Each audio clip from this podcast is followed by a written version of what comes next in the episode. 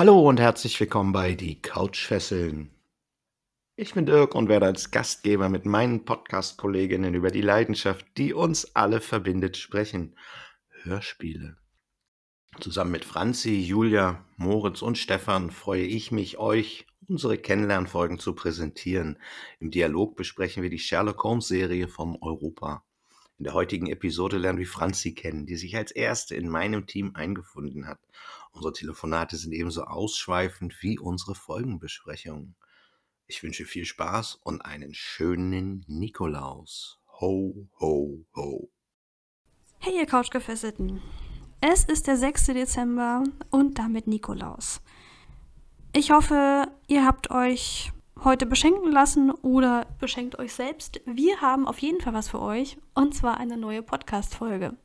Mein Name ist Franzi und gemeinsam mit Dirk besprechen wir heute Sherlock Holmes Spuren im Moor. Leider keine Spuren im Schnee, aber wer weiß. ich wünsche euch eine ganz, ganz tolle Adventszeit. Lasst es euch gut gehen, lasst es vielleicht ein bisschen ruhiger angehen und genießt die Zeit genießt die Ruhe und passt auf euch auf. Und ich wünsche euch jetzt ganz viel Spaß beim Hören und liebe Grüße.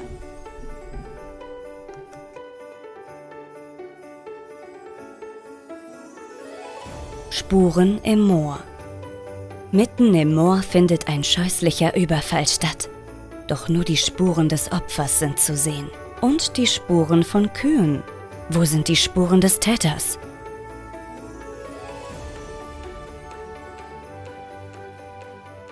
Weiß ich nicht, glaube ich, fangen wir einfach mal an. Dann sagen wir einfach mal Willkommen, liebe Hörer, bei einer neuen Aufnahme von Die Couchfesseln mit mir, dem Dirk, und an meiner Seite die tolle und wundervolle Franzi. Franzi, hallo. Hallo. Freut mich.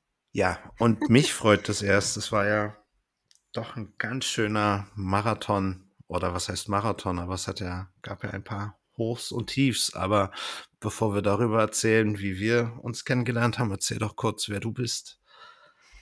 Ja, gibt es eigentlich gar nicht so viel zu erzählen. Ich bin nicht so spannend, aber ja, ich komme aus Bayern, natürlich.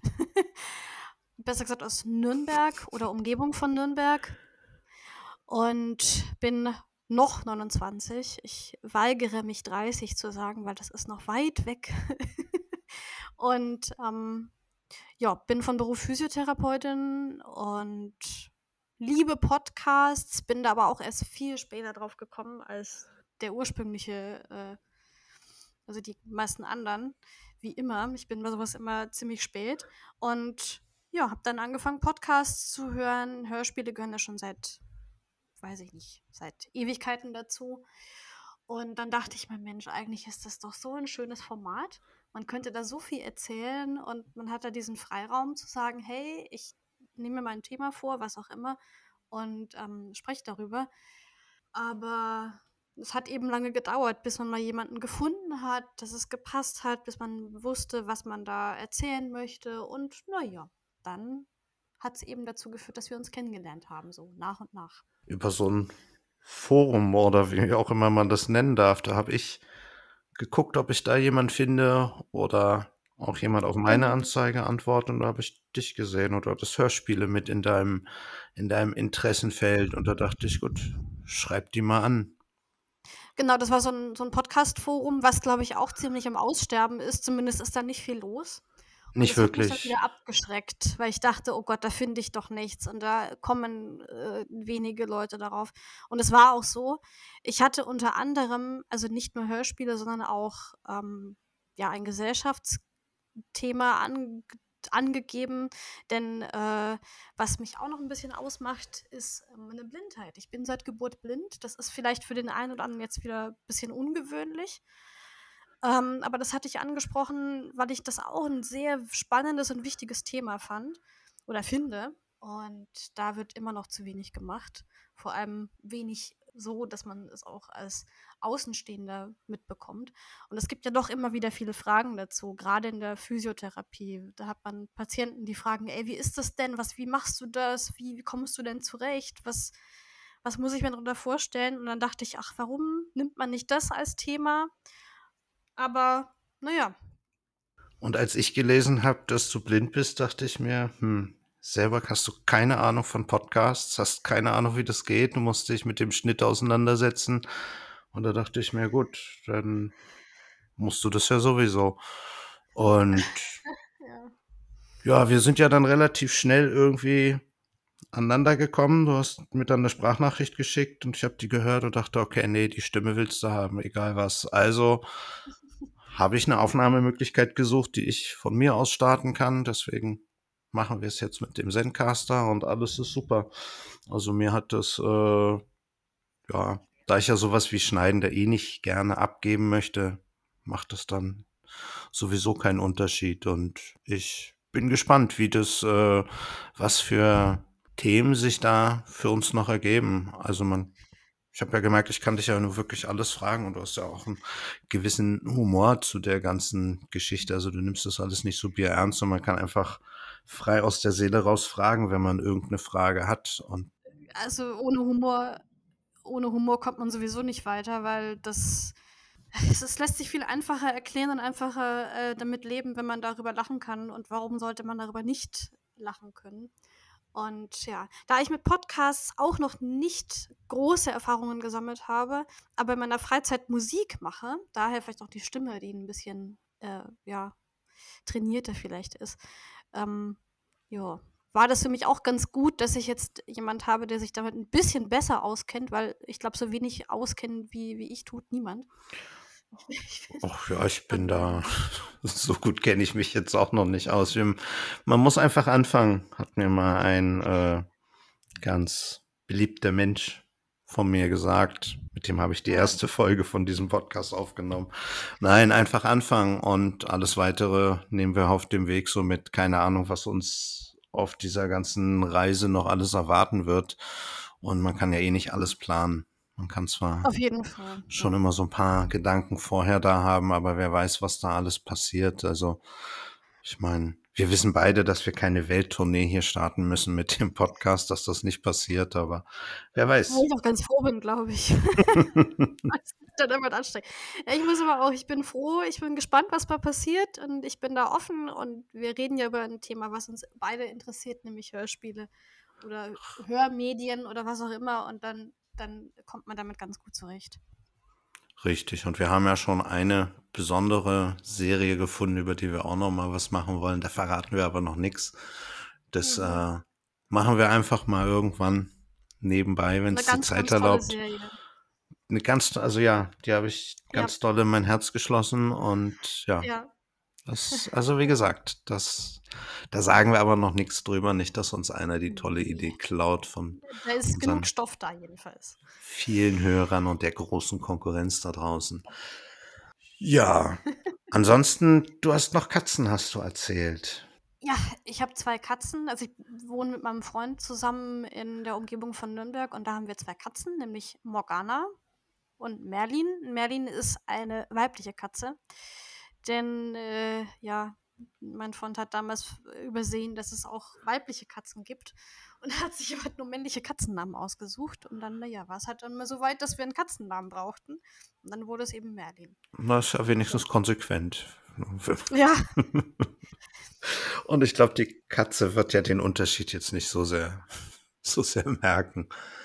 Das gl- weiß ich nicht, glaube ich nicht. Aber ich, es gibt ja auch die, Ver- die Behauptung, dass Merlin ein, ja, auch ein Name ist, den man für eine weibliche Katze nehmen kann. Dass da, glaube ich, die Geister nicht ganz so streng sind mit ihr. Ja, ach, das ist, wie gesagt, ist ja, ist ja in Anführungsstrichen nur eine Katze, die wird sich über Namensgebung nicht, äh, nicht Nö. echauffieren.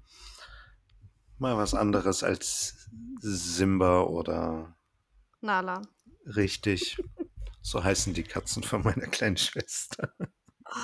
Ey, sie- wir wollten, also Nala wäre auch ein schöner Name gewesen. Wir wollten ja Namen aus der, ja, aus dem, aus, aus Büchern, aus Filmen oder ne, aus der Mythologie vielleicht. Und von daher. Gibt ja nur einen Katzennamen auf dieser Welt und das wäre Orang-Utan Klaus. Aber das ist eine andere, das ist eine andere Geschichte. Ah, So, Dann habe ich noch fünf kleine Fragen an dich. Die habe ich auch dem Stefan schon gestellt. Kannst du dich, also die erste Frage, kannst du dich noch an dein allererstes Hörspiel erinnern? Also so dieses Hörspiel, wo du auch wirklich mitten im Namen, wo du genau den Finger drauf zeigen kannst und sagen kannst, das ist dieses Hörspiel. Also ich glaube, äh, mein allererstes Hörspiel war Benjamin Blümchen. Aber ich kann jetzt nicht mehr genau sagen, welche Folge davon, aber das war die allererste Serie, mit der ich wirklich in Verbindung gekommen bin. Ich war, glaube ich, drei oder vier. Davor hatte man klar so ein paar Märchenkassetten, aber da kann ich jetzt auch nicht mehr sagen, welche das waren. Aber das waren so die allerersten Folgen davon. Also bis auf Ja. Benjamin Blümchen, da war ich ja schon ein bisschen zu alt. Echt, ich weiß gar nicht, das war doch, Benjamin war doch auch relativ in den 80ern, glaube ich, oder man weiß gar nicht, wann es den gab, oder Ende der 70er. Ja, ich glaube, das war, war so um die, also Anfang der 80er, aber da war ich ja schon, also Anfang der 80er war ich schon 5, 6, so um 81, 82 und da hatte ich dann schon die cooleren Hörspiele. Ach, die coole. Also wenn man Benjamin aus der heutigen, also wenn man das nochmal als Erwachsener hört, ist das ja echt, also gibt Benjamin schon echt viel her. Ja, es ist sehr unterhaltsam, habe ich mir sagen lassen. Die zweite Frage. Jeder, der Hörspiele hört, wird irgendwie diese eine Phase benennen können, ab wo er dann nicht mehr Hörspiele gehört hat, sei es jetzt für Musik oder Partys, Sport, was auch immer. Also irgendwann war man halt, war Hörspiele nicht mehr cool. Gab es das bei dir auch? Wie lange dauerte das? Und Hm, Das gab es eigentlich, also wenn ich, also ich, es gab nie so den Schnitt, wo ich nichts mehr gehört habe, beziehungsweise wenig.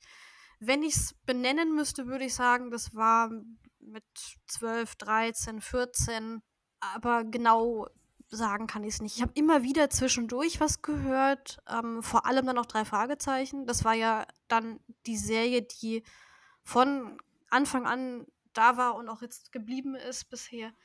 ja, die Und- bleiben definitiv. Die bleiben. Ich habe auch dann mit, ja, so 15 dann angefangen, sämtliche Gruselhörspiele zu hören. Und also ich hatte nie diesen, diesen Break, dass ich dann irgendwann gesagt habe, oh nee, ich habe keinen Bock mehr, ich will Musik hören, ich will, weiß ich nicht. Das hatte ich nie. Aber, ne? Ja gut, das äh, ist bei dir natürlich nochmal, weil du hast auch diese Fernsehablenkung nicht gehabt, dass man vielleicht noch MTV, aber man hat ja dann stundenlang irgendwelche stupiden Sitcoms geguckt, wenn man nach Hause kam. Also diese Fernsehablenkung hatte ich tatsächlich wenig oder gar nicht so. Ich hatte sie natürlich schon, ne, gerade wenn es jetzt Serien waren, die dialoglastig waren.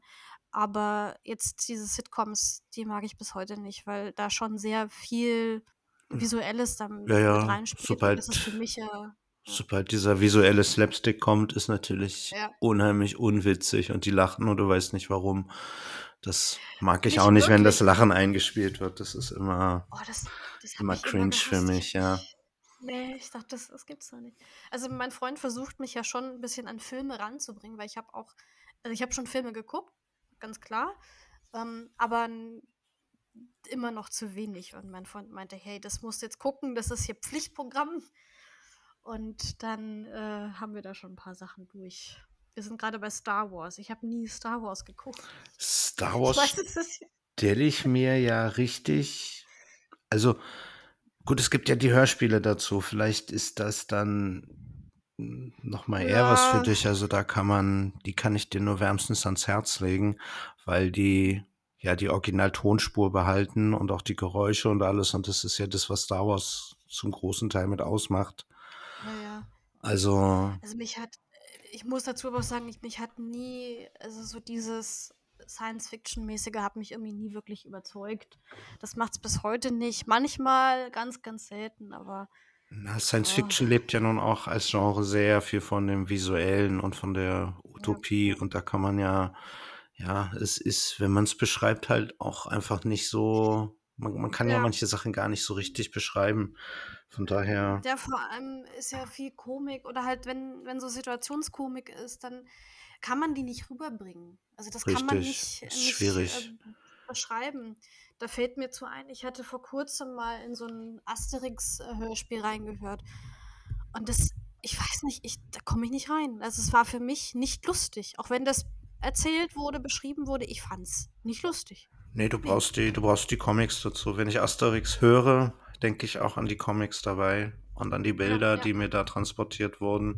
Die haben natürlich auch ein distinktives Aussehen dann dadurch und du weißt dann auch anhand der Geräusche, was Obelix gerade mit den Römern macht. Aber das ist, ja, wenn man das nicht gesehen hat, geht da so viel, so viel vom Charme verloren.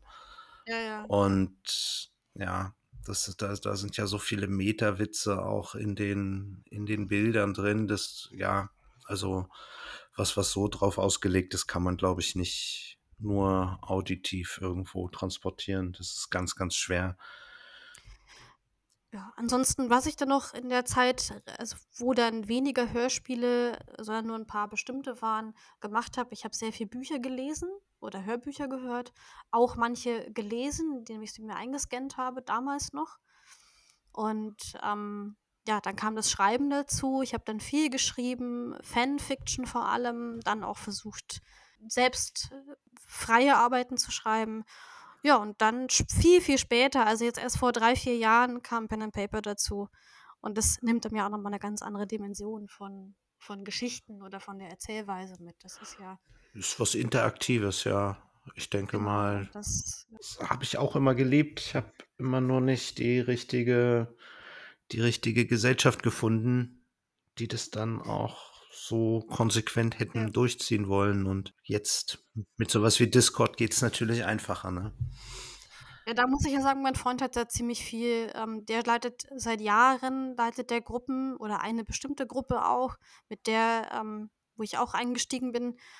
Und da muss ich sagen, bin ich froh, dass er, dass ich an ihn geraten bin, denn er macht es so, wie ich es auch gerne habe. Wenig Würfelgeschubse, äh, Geschubse, sondern einfach nur ein Rollenspiel. Klar gibt es da Regeln und klar wird gewürfelt, aber es ist nicht so im Fokus. Das Ja, das ist ja, man muss ja nicht die ganze Zeit nur gegen irgendwelche Monster kämpfen. Also Genau, schöne, genau. schöne Story, äh, ausgeklügelte Ja. Rätsel oder auch Genau. Ja. intelligente Lösungswege. Ähm, Ja.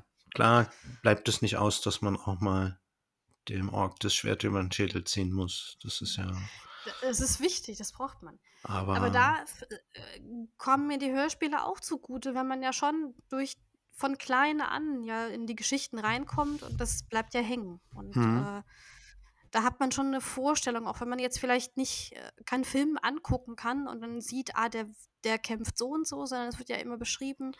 Und es ist schon sehr, sehr gut beschrieben auf den Hörspielen. ja, also Fantasy-Hörspiele mag ich auch sehr gerne, wobei ich finde, es ist eins Ja. der schwersten Genres. Ja. auch richtig ordentlich umzusetzen. Und da sind ja viele Projekte so Midway dann gestorben, wo ich immer sehr traurig Ja, war. Aber apropos Projekte, die Midway gestorben sind, was ist deine Lieblingsserie? Du hast ja die drei Fragezeichen schon so als die, die immer da waren, aber es ist ja dann nicht zwangsweise die Lieblingsserie. Es kann ja was ganz anderes sein. Also ich würde schon sagen, dass es eine Lieblingsserie ist. Als Kind oder jü- jüngeres Kind, sage ich mal so mit 8, 9, 10, 11, 12 so in dem, dem Spielraum. Da waren es natürlich auch TKKG. Die habe ich dann ganz lange gehört. Irgendwann sind die dann in den Hintergrund gerückt. Drei Fragezeichen waren dann vorrangig. Aber auch eine ganz tolle Serie, die ich sehr gerne mag und die ich auch jedem ans Herz legen kann, ist Faith, The Van Helsing Chronicles. Das ist so eine Mischung aus Grusel und Fantasy, würde ich jetzt mal behaupten. Die habe ich mit 15 gehört und die hatte dann, ich glaube, 57 Episoden, ist dann abgeschlossen, also wurde abgeschlossen und jetzt vor kurzem, ich was ist kurzem, aber da glaube ein Jahr oder zwei her, wurde sie wieder neu aufgelegt, beziehungsweise nicht aufgelegt, aber weitergeführt. Warum auch immer, ich habe die neuen Folgen noch nicht gehört. Ich bin noch äh, bei den anderen äh, hängen geblieben. Es ist auch eine fortlaufende Geschichte. Also jede Folge erzählt die Geschichte weiter. Also es ist jetzt keine Folge oder keine, es sind keine abgeschlossenen Folgen, sondern die bauen aufeinander auf. Und das ist so eine Serie, die liebe ich. Hat ja zwei ganz wichtige, also für mich wichtige äh, Attribute. Zum einen, dass es eine fortlaufende Geschichte ist. Das macht es Ja. immer ein bisschen äh, interessanter. Und dass es irgendwann abgeschlossen ist. Denn nichts ist schlimmer, als eine Serie da stehen zu haben, die irgendwo auf ihrem Höhepunkt dann, ja, da kommt dann nichts mehr. Dann habe ich lieber was, was irgendwann, wo man sagt, komm, wir klappen jetzt das Buch zu. Und dann ist das auch, ja, das ist dann weniger unbefriedigend. Klar, bei den drei Fragezeichen ist das nicht so notwendig aufgrund der Natur, aber. Genau. Was ich jetzt äh, zu Faith also sagen muss, ist ja, dass das ist wirklich so eine. Wenn ich es jetzt heute nochmal, hätte ich es heute gehört, also jetzt mit meinem Wissen und dem Altersstand, äh, ähm, hätte ich hätte es, glaube ich, weiß ich nicht, das ist schon trashig, hätte ich jetzt gesagt. Also es ist, es spielt schon mit so manchen Klischees, ne? Also es kurz, kurz gesagt, es geht um eine 16-jährige Schülerin. Das Ganze spielt in dem, ich glaube, äh, fiktiven Städtchen Shellville und da ähm, sind drei Freunde und die Hauptperson ist Faith, die wird dann irgendwann ähm, an einem Abend in, wird ihr Leben auf den Kopf gestellt, indem ihre Eltern tot in ihrer Wohnung, in der Wohnung sind und sie wird dann von einem Unbekannten mitgenommen und ihr wird gesagt, hey, pass auf, du bist jetzt ganz besonders, du wirst jetzt hier gegen das Böse kämpfen und die Welt retten. Und es ist ja schon, es, man liest es in jeder Geschichte, in jedem Buch ist das so der, das Standardprozedere. Aber trashig ist doch ja. super. Es gibt doch nichts darüber, wenn sich das selber nicht so ernst nimmt und auch ein bisschen ja bisschen nee, nee, nee. trashig rüberkommt, das ist doch, da geht mir das Herz auf. Und wenn das mit Liebe gemacht ist, ist doch. Äh das ist es. Also es ist wirklich echt richtig gut gemacht und es sind super Sprecher, die man auch kennt. Also ich, und das war auch eine Serie, die mich wirklich zum Schreiben gebracht hat. Also wo ich auch Ideen dann hatte, wo ich dachte, Mensch, das könnte man in der Geschichte umsetzen oder also einfach den Ideenanstöße, die ich da hatte und glaube, wenn ich die Serie nicht gehabt hätte, ich weiß ich nicht, hätte, glaube ich, nicht so viel gelesen oder ich wäre beschränkter in meiner Ideenfindung äh, gewesen. Ich weiß es nicht. Ich finde es jedenfalls wirklich großartig. Ich kann es jedem ans Herz legen. Also unbedingt hören. Aber das ist doch super, wenn was dann auch einen wirklichen dauerhaften Einfluss aufs Leben nimmt. Also Tatsächlich, ja. Muss man ja, also wenn es halt andere Bereiche dann auch irgendwo verändert. Bei mir war es als ja. Kind so, ich habe mich immer gewundert, was in den Comics, was die sich da sagen. Also habe ich mir halt Mühe mhm. gegeben, das zu verstehen. Ich konnte relativ früh einfache Worte dann lesen, so dass ich nicht immer fragen musste, was das bedeutet. Und das war mhm. mir schon, also ja, deswegen bin ich den Marvel Comics sehr dankbar dafür, dass ich manche Sachen schon früher konnte. Ja, also es ist schon es ist schön, wie Medien das Leben verändern können. Definitiv. beeinflussen. Welche Sprecher haben dich denn so beeinflusst? Ich habe jetzt hier einfach Lieblingssprecher stehen. Ähm, kriegst du es hin, deine lieblingsmännliche und lieblingsweibliche Stimme so ganz einfach aus, dem, aus der Hüfte zu schießen? Oder gibt es da zu viele? Hm, es gibt schon einige, die ich sehr, sehr gerne mag. Aber wenn ich mich jetzt festlegen müsste auf einen, auf einen Mann oder weiß ich, bist du ein oder zwei männliche Sprecher? Mach doch, wenn, wenn, du, wenn du jetzt da nicht, dann, dann nimm ruhig zwei, weil es gibt so viele. Ich glaube, ich, ich habe selber Probleme, da einen, so genau einen, ja. aber das ist ja die Herausforderung. Nimm ruhig zwei. Also den Sprecher, den ich wirklich sehr gerne mochte, leider ist er verstorben, das war der Christian Rode. Den mochte ich unglaublich gerne. Der hat ähm, der, der hat für mich, äh, für mich war der Sherlock Holmes zum Beispiel, um da später darauf zurückzukommen. Hm. Und allgemein, den habe ich echt gerne gehört in so vielen Hörspielen. Auch bei Faith hat er mitgewirkt. Und natürlich drei Fragezeichensprecher mag ich sehr gern. Allen voran aber hier den Jens Wawritschek, weil der äh, eine sehr schöne Erzählstimme auch hat, finde ich persönlich. Das ist immer so ein bisschen schwierig, weil manche mögen den nicht so als Hörbuchsprecher vor allem auch. Aber gerade was so Jugendbücher angeht, liest er ziemlich gut und kann das auch gut vertonen. Also das sind so mal die männlichen Sprecher. Jens auch eine super Stimme, ja. Auch ein toller Schauspieler ja, insgesamt. Ja. Also. Auch von der Person finde ich den super. Also sehr interessant. Also von der Person, also wenn, wenn man ihn so hört im Interview. Gut, aber nicht, nicht jetzt ganz kurz, der, der, der, der Olli und der Andreas sind natürlich auch ganz nett, falls die das hören. Nicht, dass die jetzt hier Natürlich, die, die, die kann man gar nicht wegdenken. Vor allem Andreas Fröhlich als, als Sprecher für Hörbücher, grandios. Ne? Ja, weil der auch Berliner ist. Das ist für mich als Berliner, aber. Hm. Ja, also ganz, ganz große Klasse. Ja, und weibliche Stimmen, da wird es ein bisschen schwieriger. Ich würde jetzt mal sagen, Luise Helm, die spricht ja auch sehr viele Hörbücher, aber auch in Hörspielen spricht sie mit. Also die mag ich echt gern. Und tatsächlich auch wieder, um auf Faith zurückzukommen, ihr, ich, ihr merkt schon, ich, ich bin ja voll Fan von der Ding, von der Serie. Aber Nana Spier spricht die Faith und die hat ja schon eine sehr, also mag ich auch. Also vor allem in der Rolle mag ich sie, aber ähm, auch als Hörbuchsprecher. Wobei man da sagen muss, sie liest schon eher, ja, wie soll ich sagen, modernere Bücher. Also jetzt kein, ich habe noch keinen historischen Roman von ihr gehört. Aber das sind so die Stimmen, die mir jetzt gerade so spontan in den Kopf kommen und die ich sehr gerne mag. Hast du auch das Problem, dass du, wenn du manche Sprecher hörst, die fest mit einer Rolle verbunden hast? Ja. So, also, also wie Jens zum Beispiel als Peter Shaw ja, oder. Ja. Ich habe ja jetzt ähm, ich habe ja meinen Freund jetzt angesteckt, auch mit drei Fragezeichen und, Richtig so. und auch anderen Hörspielen. Habe ja super, musste ich machen.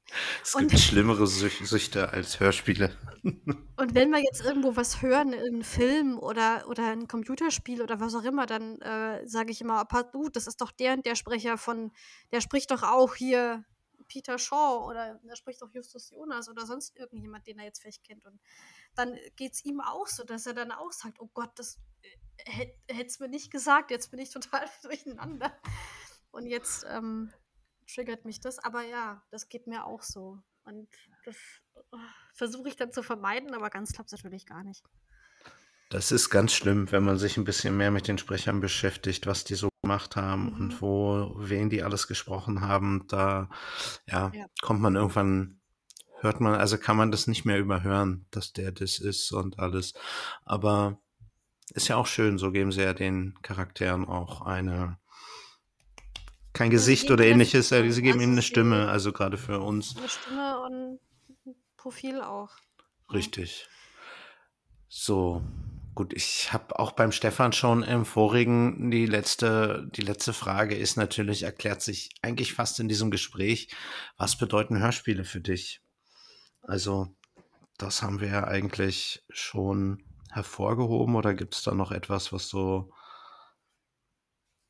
so dazu Eigentlich werfen nicht. willst, außer dass es halt das Fenster zur Welt ist. Ne? Das ist ja, man kann das überall hin mitnehmen. Und das ist nicht, äh, nicht nur das Fenster zum Hof. Ne? Ja. Nein, also es ist auf jeden Fall ganz, ganz wichtig. Und ich, für mich, also wenn ich jetzt so überlege, für viele ist ja, die haben ja immer hier irgendwelche, irgendwelche Fernsehserien, die gucken sich einen Film an oder sonst was. Für mich sind, sind Hörspiele oder Hörbücher so mein bevorzugtes Gebiet, wo ich mich gerne aufhalte und wo ich auch immer so das Gefühl habe, ich bin, ich bin jetzt zu Hause, ich kann jetzt hier mich fallen lassen und die holen mich auch ab, wenn sie gut gemacht sind. Und ja, da bin ich einfach hier, fühle ich mich wohl, da, die gehören dazu. Und ich denke, da kann man. Personal Comfort Zone. Genau. Genau so. Ja, ich glaube, das hat jeder, der dahinter ist. Äh, kurze Nebenfrage: Lieber Hörspiel oder lieber Hörbuch? Oder wirklich launeabhängig? Es kommt drauf an. Klar, Hörspiel ist immer ein bisschen gekürzt im Vergleich zum Buch. Also oft, nicht immer, aber öfter. Kann ich so nicht sagen. Es gibt Bücher, die mag ich lieber als Hörspiel hören. Zum Beispiel jetzt aktuell lese ich gerade hier äh, Blackout von Mark Ellsberg und ich komme in dieses Buch nicht rein. Ich glaube, das ist so eine Geschichte, die mir auch als Hörspiel gut schmecken würde. Ja, Na, aber hm. es ist ab, immer abhängig vom Buch, würde ich sagen. Und bei manchen Hörspielen hätte ich das mir auch gerne als Buch gewünscht weil dann doch viel rausgekürzt wurde, aus welchem Grund auch immer. Ja, da finde ich ja die drei Fragezeichen in Friends echt toll. Ja. Diese, ja. also ist halt auch mal schön, die ungekürzte Version der Geschichte zu haben, gerade bei den Klassikern und sie dann von einer tollen Stimme vorgelesen zu bekommen. Gerade bei den Klassikern hat man ja noch viel rausgekürzt. Einfach, weil es Ja. die Länge nicht hergegeben hat. Aber Jürgen Thormann, der den Zauberspiegel liest, einfach super. Ich, eine tolle Stimme. Das sind immer so. Also da kann ich mich auch in einem Hörbuch vertiefen. Aber ich brauche wirklich eine gute Stimme, die mich auch fesselt. Ja, ich finde, jetzt haben wir ja schon ein bisschen was über dich gehört. Wir werden dich ja noch weiter kennenlernen über Auf die Fall. nächsten Jahre Podcasten, die uns jetzt hier bevorstehen. Von da daher würde ich sagen, springen wir mal in die Folge, denn wir haben uns natürlich nicht zum Quatschen hier nur getroffen, sondern wir nutzen das auch gleich als Anlass, um eine kleine Hörspielfolge zu besprechen, um uns da auch ein bisschen aufeinander einzuspielen. Die Folge, die wir heute besprechen, ist von Europa aus der kleinen Sherlock Holmes Reihe. Und zwar heißt die Folge Spuren im Moor. Die Geschichte an sich, zwei Folgen auf dieser damals Kassette, die rausgekommen sind. Auf der Seite 1 die Spuren im Moor, auf der Seite 2 der sterbende Holmes. Und wir reden ein kleines bisschen über die Spuren im Moor. Genau. Genau. Bevor ich jetzt aber starte, muss ich hier eine kleine Tradition von einem anderen Podcast klauen. Ähm, wer den kennt, wird es sicherlich gleich wiedererkennen. Wer mich kennt, weiß, dass ich die Jungs unheimlich mag und deswegen klaue ich deren kleine Tradition in meinem Podcast. Und in dem Sinne, einen Moment. Hat man das gehört? Das ist sehr leise. Ich muss auf anderes Wasser umsteigen. Aber das Eingießen hört man immer sehr gut. Achtung.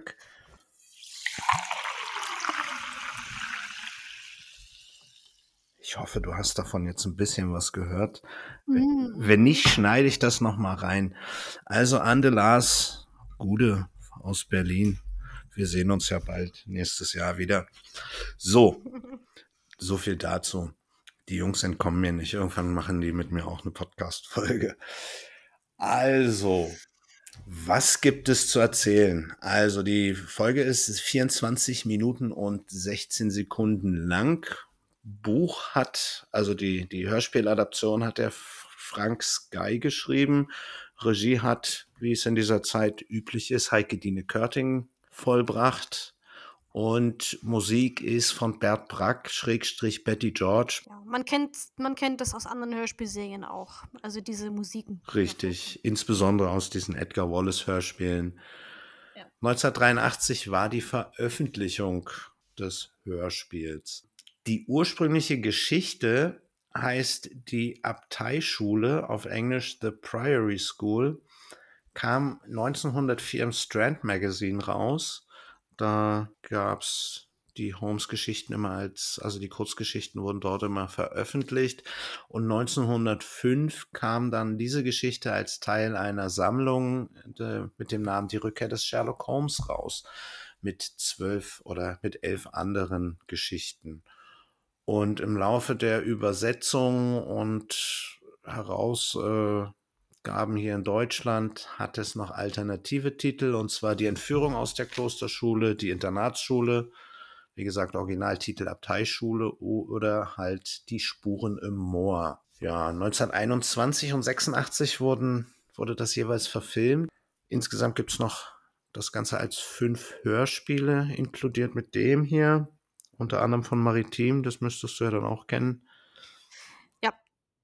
Ich muss dazu sagen, ich bin, ich bin mit Holmes, also um jetzt mal noch einen ganz kurzen Bogen zu schlagen, ich bin mit Sherlock Holmes nie warm geworden. Ich musste das dann mal ähm, für die Schule machen. Da war ich in der 12. Klasse mit zusammen mit einem Klassenkameraden. Und da bin ich erstmal auf Sherlock Holmes aufmerksam geworden und auch auf die Hörspiele von Maritim und dann nur auf die Hörspiele von Maritim. Also die Europaserie habe ich, ich wusste, dass es die gibt, aber ich habe die nie verfolgt. Natürlich, weil Christian Rode und Peter Gröger, die haben das beide gemacht. Also die haben Holmes und Watson gesprochen, ähm, haben das wirklich sehr gut gemacht. Und da dachte ich mir, komm, bleibst du bei denen. Und ja, hab dann aber zwischendrin auch mal in die Europa-Folgen reingehört. Aber nicht in die Spuren im Moor, sondern in andere Folgen. Und ja, sind ebenfalls sehr schön und gut gemacht, wobei man dann schon hört, dass das schon ältere Produktionen sind als die von Maritim. Ich glaub, Maritim war Definitiv. später. Die waren 2007 oder sowas, also ziemlich, also so nach, den, nach der 2000-Wende. Ich würde sagen, das heben wir uns auch bis zum Schluss auf, darüber nochmal kurz zu reden. So Vergleiche Mhm. machen wir dann Genau, aber am ne? Ende. Einzige Ergänzung, dreimal gab es die Geschichte auch noch als Hörbuch und ja, also insgesamt achtmal vertont und zweimal verfilmt. So viel praktisch zu dem Drumrum. Wer spricht alles hier? Ich meine, klar, Joachim Wiechmann und Peter Passetti, über die beiden habe ich ja in der vorigen Folge schon mehr erzählt. Peter Passetti brauchen wir, glaube ich, nicht drüber reden, was der Mann in unseren Ohren und unserem Kopf für äh, Ja, eine Rolle spielt, oder? auf jeden Als Fall. Der Erzähler, also ja, halt wirklich Ja. der Erzähler. Und natürlich Skeletor bei den Masters of Ich the Universe Hörspielen. Ja, also ich kenne ihn nur als Erzähler bisher. Ich habe ihn nirgends, also ab und zu mal in anderen kurzen Rollen von anderen Hörspielen, aber ich kenne ihn wirklich nur als Erzähler bisher und als Holmes. Ja, und in den ganz, ganz kurzen Sequenzen, wo er dann aus der Erzählerrolle zu Alfred Hitchcock wird in den drei Genau, Fragezeichen. ne? genau. Das ist, aber ich finde, auch als Sprecher oder als Rollensprecher macht er, macht er das super. Nee, super Sprecher. Wir haben als Thornycroft Huxtables Günter Flesch. Der hat ja viel bei den drei Fragezeichen auch mitgemacht. Der ist 1930 in Hamburg geboren und am 27.10.2019 dann verstorben. Zwischen, 66, äh, zwischen 68 und 2009 hat er in 120 Rollen an Hörspielen mitgewirkt. Darunter natürlich bei TKKG-Hörspielen in kleineren Nebenrollen. Auch bei Flash Gordon hat er Nebenrollen gesprochen. Schloss-Trio von ähm, Red Geller. Oder Mhm. du weißt, wer Red Geller ist. Mm, Das ist äh, habe der Herr Rellegert, der Jason Dark, Schreiber von den John Sinclair-Romanen.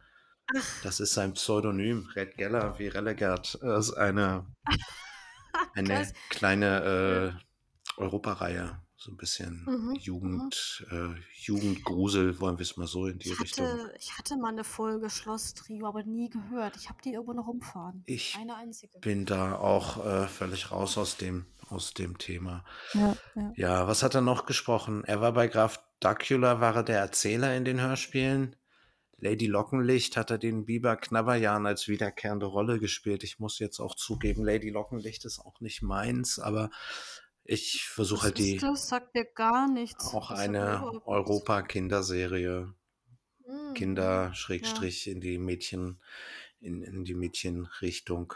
Auch ohne da jetzt ja, mich in die Nesseln setzen zu wollen, aber die wurden halt. Was piepte da gerade? Dein Übersetzer? Das war jetzt gerade meine Braillezeile. Für diejenigen, die es nicht wissen, das ist so ein Gerät, was die, das, was auf dem Bildschirm steht, ähm, in Punktschrift übersetzt. Also in diese Punkte, die man so kennt. Und die hat gerade keinen Akku Ah, okay. und äh, meckert hier gerade ein bisschen rum. Also es tut mir leid im Hintergrund, wenn Ach. man das hört. Gar kein Problem. Bei den drei Fragezeichen hat er natürlich in, gerade in den früheren Folgen Rollen gespielt, die wir, an die wir uns erinnern werden. Ich meine, in Folge 18, das ist äh, die Geisterinsel, den Bill Bellinger. Folge 19 im Teufelsberg, den Ben Jackson, einen, der äh, da im Berg gräbt und die, dieses Luftloch da immer öffnet, einer der beiden Verrückten.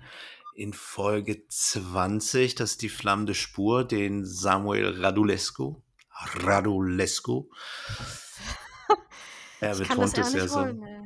Ja, ist so es- Das ist so herrlich. Folge 27, dem, ähm, na, weißt du es eigentlich, welche Folge? Ich habe es da immer nicht stehen. Ich weiß es natürlich anhand der Namen. Folge 27 ist der magische Kreis. Richtig, der Willie Tremaine. Da spielt er Ich den. bin, ich bin, ich bin da, ich bin da sehr nerdig, was das angeht. Ich- also Folgentitel könnte ich dir benennen. Ich könnte Denk die, ich, ich kann mir das immer nur im Zusammenhang dann merken. Naja, auf jeden Fall und in Folge 37 und 40, welche Folgen sind das? Die habe ich nicht dazu geschrieben. Also eine weiß ich. 37 ist, äh, lass mich nachdenken, ich glaube, der heimliche Hehler. Müsste das haben, ja, doch. Ja. Und 40 ist der Automater. Richtig, da spielt er den Samuel Reynolds. Das sind äh, die zwei Folgen, in denen. Ne, Moment. Da müsste, stopp, 37 ist, glaube ich, hier. Ähm,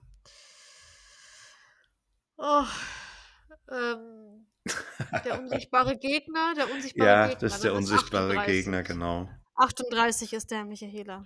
So, jetzt haben wir es. Das, jetzt haben wir es. Ja, wie gesagt, da hat er den Samuel Reynolds aushilfsweise gesprochen. Ein Aushilfskommissar. Ja, Mhm. ansonsten hat er einmal in einem Tatort mitgespielt und sehr viele Serien und Filme in Deutschland mitgewirkt. Und der war auch im Synchron umtriebig. Beim 6 Millionen Dollar Mann und der 7 Millionen Dollar Frau hat er eine wiederkehrende gleiche Rolle gehabt.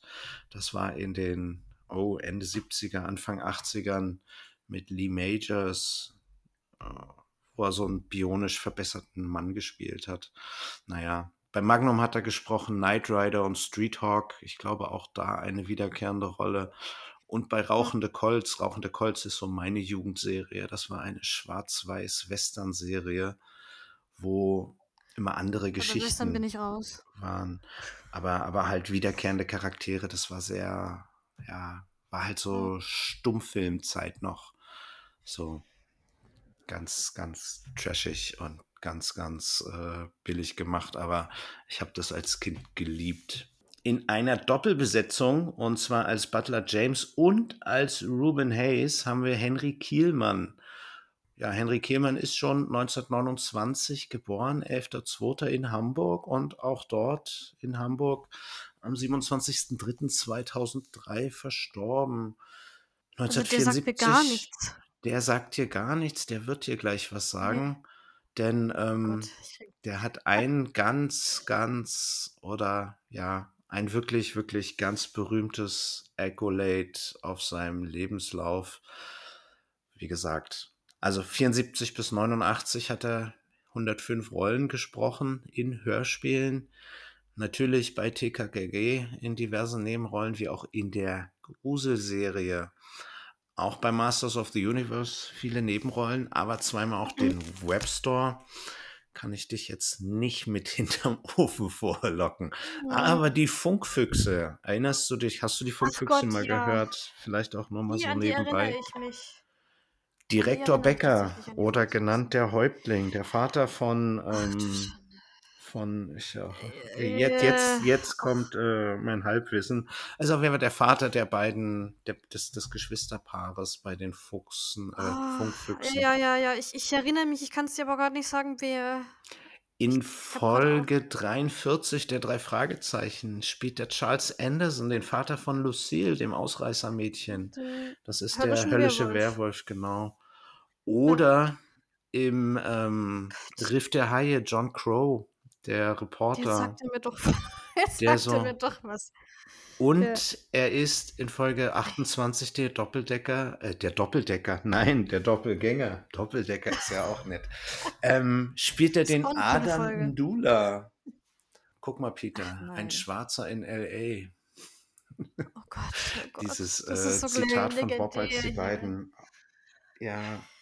Wobei ich eigentlich mehr, also ich vertrete immer noch die, die, die Hypothese, dass Bob darauf anspricht, dass da zwei kommen und einer davon schwarz ist, um hervorzuheben, dass die halt Ja. definitiv keine, keine, keine, äh, ja, Separatisten oder wie auch immer Das- jetzt da genannt Mhm. wurden. Also, dass es eher darauf bezieht, dass der kein. Bösewicht sein kann. Aber Ja, so habe ich das als Kind immer verstanden. Ich hatte da keinen rassistischen Hintergedanken. Naja, sechsmal. Das waren halt einfach dann, ja. Ne? Ja, also ich habe es jetzt nicht auf äh, dieses Besonderheit, er ist jetzt ein Schwarzer. Nö. Sechsmal hat er im Tatort mitgespielt, das ist auch nichts Besonderes, aber er ist die Synchronstimme von Christopher Lee. Oh Gott. Ey, Also, sogar, also mir sagt er auch was. In den Ja. Herr der Ringe-Filmen ist das Sauron. Und Ja, ja, ähm, ja. Oh Gott. jetzt, Ernsthaft. Jetzt machst du mich hier fertig. das kann man schon erwähnen, wenn jemand hier in unserem Hörspiel Sauron gesprochen hat. Das sollte man erwähnen, ja. Ja. Der Herzog von Holderness, das war Friedrich Schütter, Friedrich Schütter, 4.1.21 in Düsseldorf geboren, 17.09.95 in Hamburg verstorben. Er hat Hm. wirklich nicht viele Hörspielrollen bekleidet. Er hat von 61 bis 83 äh, Hörspiele gemacht, hat in 23 Rollen gespielt, meistens wirklich so kleine. Ich habe eine gefunden, die könntest du kennen. Kennst Mhm. du die Zeitmaschine von Maritim? Nee, also ich kenne sie vom Namen, aber ich habe sie nie gehört. Aber ich kenne diese Stimme. Ich komme Genau. aber nicht drauf, woher.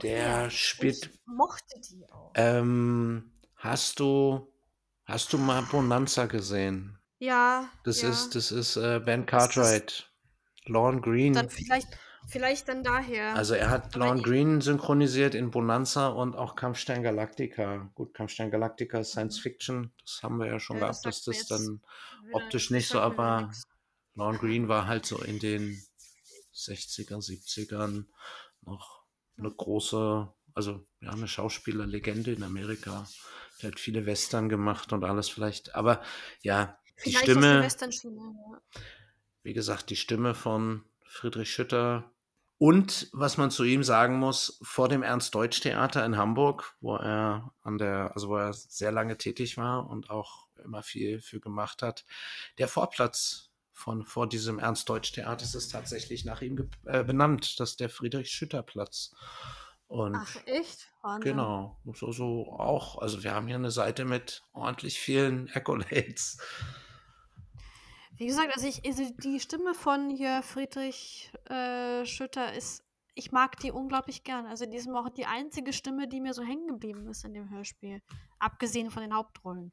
Richtig. Aber an- also die, die ist schon, ma schon markant. Also die kennt man. Ich meine, der. Kielmann hat ja nur relativ kurze Rollen in dem Hörspiel. Der Butler Ja. kommt für einen Satz vor und dieser Ruben Hayes ist ja auch Ja, der ist auch in lang. einer Szene und auch nicht, ja, er redet ja nicht viele verschiedene Hat ein Sachen. paar Sätze und Er ist halt sehr schnippisch. Ja. Ja. Und zu guter Letzt haben wir noch den James Wilder gespielt von Douglas Welbert. 25.04.57 aus Berlin West. Damals war das noch entscheidend. Mhm. Ja, Also den kennt man aus, also der hat ja überall mitgesprochen. Also ja. ne, die ganze Familie von ihm ja auch. Das Und die, ist genau von die 74 waren bis ja heute überall. 253 Rollen. Ich meine, da, das ist eine Menge. Er war Holle Honig. Holle Honig auch eine Jugendhörspielserie von Europa. Bei TKKG hat er einige Nebenrollen oder sehr häufige Nebenrollen. Ja, immer wieder mal. Genau. Aber da war er oft auch jemand, also war er oft der Bösewicht auch. Also Genau. öfter mal als, als ne, andere vielleicht. Drei Fragezeichen war er auf fünf Freunde über, also ich glaube in vielen Europa oder auch nicht Europa. genau. Also bei, bei drei Fragezeichen habe ich jetzt hier drei Rollen besonders hervorzuheben. 34 Rote Pirat, Joshua Evans. In der Mhm. 35 Höhlenmensch, der Dr. James Brandon, also der Bösewicht, ne, der Heuschnupfenallergiker, Ja, der ja. die ganze Zeit mit seinem infernalen Geniese. Und äh, in der 41, dem äh, Volk der Winde, ist er Clifford Brewster. Ja. Und in Folge 96 der, äh, was ist das, der Rote Rächer, ist er Booksmith, äh, Booksmith sage ich schon, ist er, ist er Mr. Smith Genau. von Booksmith. Ne? Also da war einer der Guten. Ich habe es nicht hervorgehoben, weil ich nicht wusste, ob der Booksmith irgendwann nochmal vorkommt. Deswegen habe ich das raus. Aber, um wieder, naja, ob er da so ein Böser ist, in der 125 Feuermond ist er die Stimme von Jean-Marie Jacquard. Eben bei den Maritim-Hörspielen ist er der Obelix von Mhm. den Asterix-Hörspielen. Und bei Bob der Baumeister und der Hexe Lilly macht er sogar den Erzähler. Und der angeberische Mechaneck bei Masters of the Universe. Der kommt aber zum Glück nicht so häufig vor. Ein Tatort habe ich hier noch stehen und äh, Fun Fact für alle, die es kennen. Er war bei Staplerfahrer Klaus der Gehörschutz Paul. Ich kenne es sogar, ich kenne es Du kennst es sogar, da muss ich darüber nicht so viel erzählen. Es ist auf jeden Nein, Fall also ich kenne den, ja, ja, ja. ja. den, den, den, den Zusammenhang oder da muss man jetzt gar nicht über Staplerfahrer Klaus reden. Ich mache da einen Link in die Show Notes und dann kann sich das Ja. jeder selber angucken, der noch nicht bei Das einer. Sicherheitseinweisung war in seinem Leben. Ist sehr witzig. ja. Ja, also doch ganz, ganz gute Sprecher, ne, wenn man so drüber nachdenkt. Aber ist dir jemand aufgefallen, den du so, also der dir hängen geblieben ist, so jetzt bei den Sprechern? Wo du sagst, ach, Es gibt so eine Ja. Szene, wo ich den Passetti einfach mega gut fand und das würde ich so als mein Highlight der Folge irgendwie markieren. Ähm, am Ende ist es wieder der Passetti, aber ich mag den einfach, der hat eine super Stimme. ja, Allerdings auch der Friedrich Schütter. Ich kenne ja die ähm, Zeitmaschine-Hörspiele und die sind, ich mag die. Und da mochte ich seine, seine väterliche Art und seine väterliche Stimme sehr gerne. ich finde auch der Friedrich Schütter, ne, der passt auch sehr gut zu dem Herzog. Also da haben sie die Rolle schon echt gut besetzt. Also das Definitiv. Der das- hat was, der hat was Erhabenes oder was, was, Ja. was was Herrschaftliches auch. richtig. So, ne, aber äh, ja. mit ein bisschen Distanz. Das ist beim, bei der Zeitmaschine nicht so, aber Mhm. kommt das ganz gut rüber.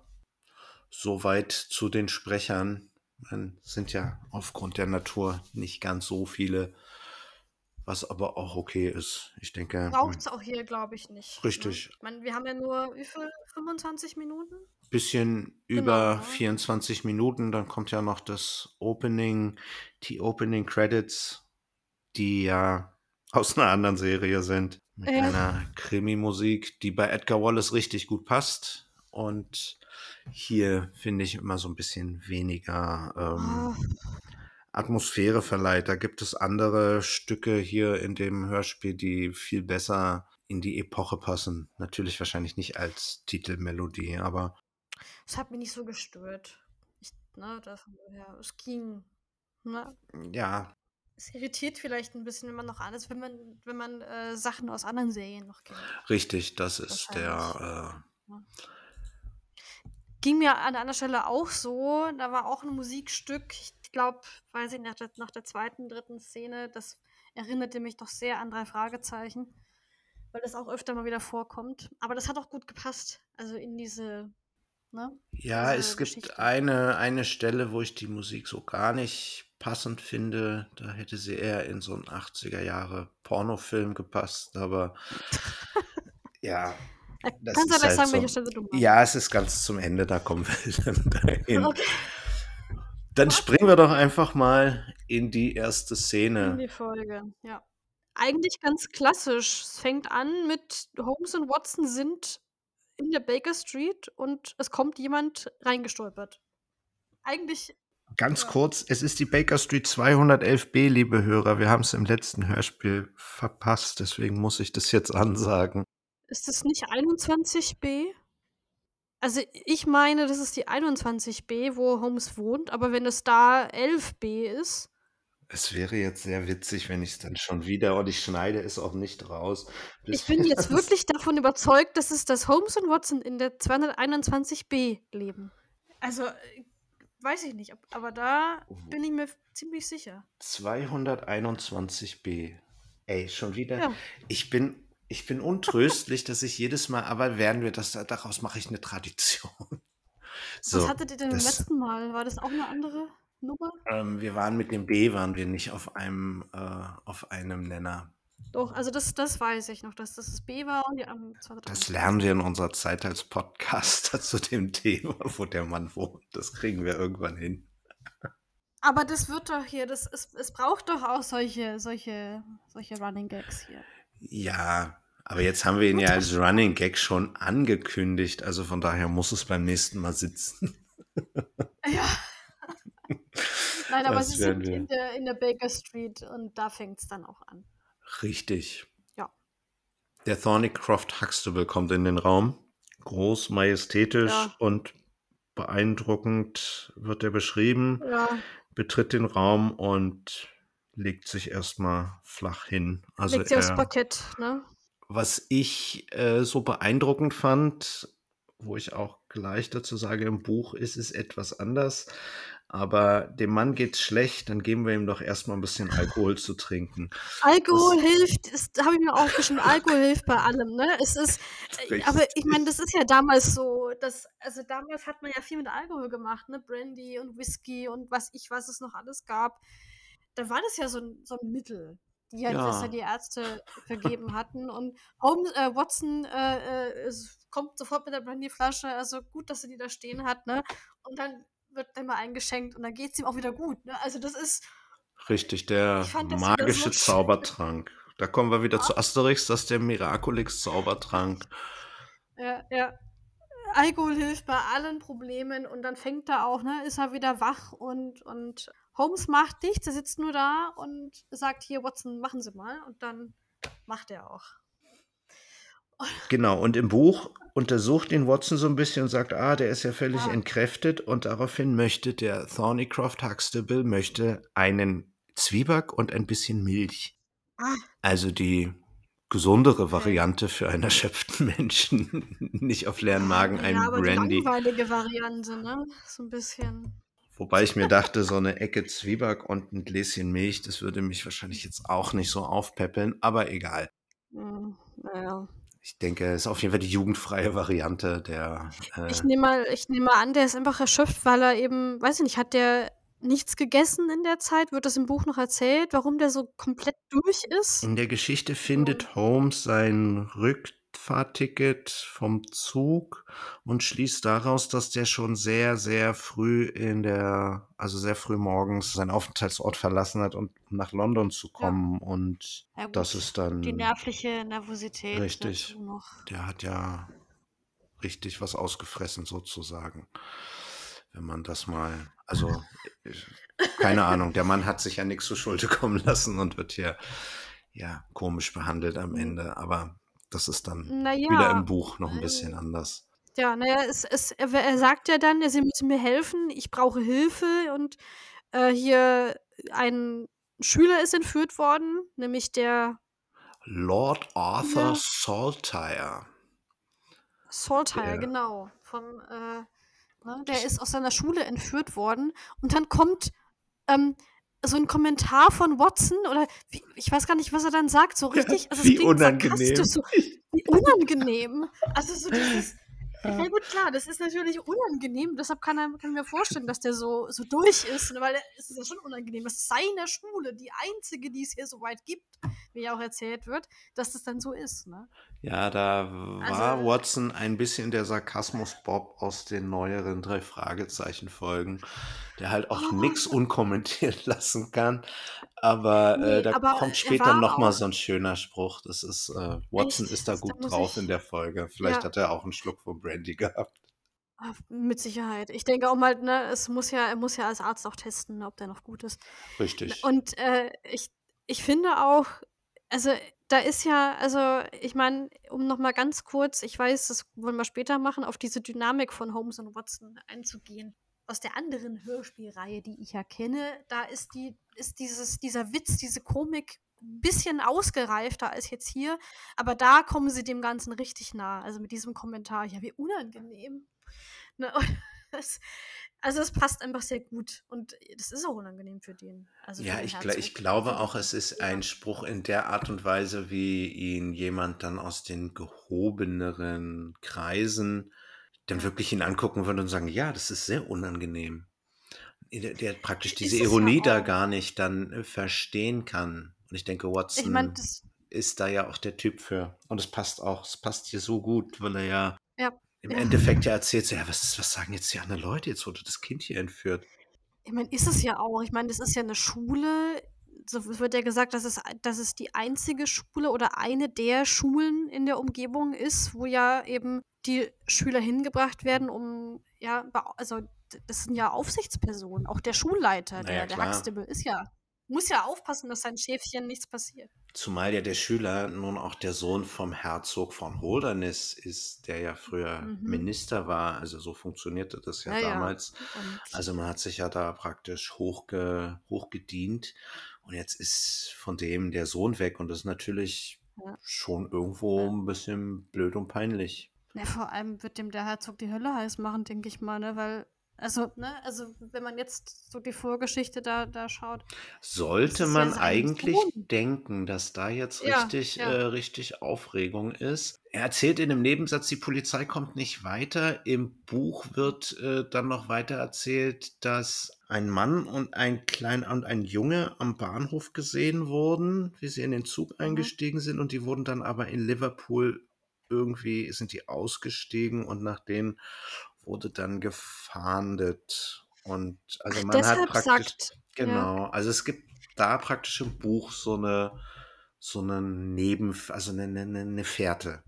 sagt es nicht oder erzählt es nicht äh, Holmes äh, dem Gastwirt, dass der in Liverpool gesichtet worden sei? Das wissen wir noch nicht, da sind wir ja noch nicht. ja, ja, aber, aber genau, das, das da, kommt da ich, im, im Hörspiel dann kommt es gar nicht wirklich vor. Nee, Also man, also das, man kriegt hier nur mit, die Polizei ist komplett, also die haben gar keine Ahnung mehr.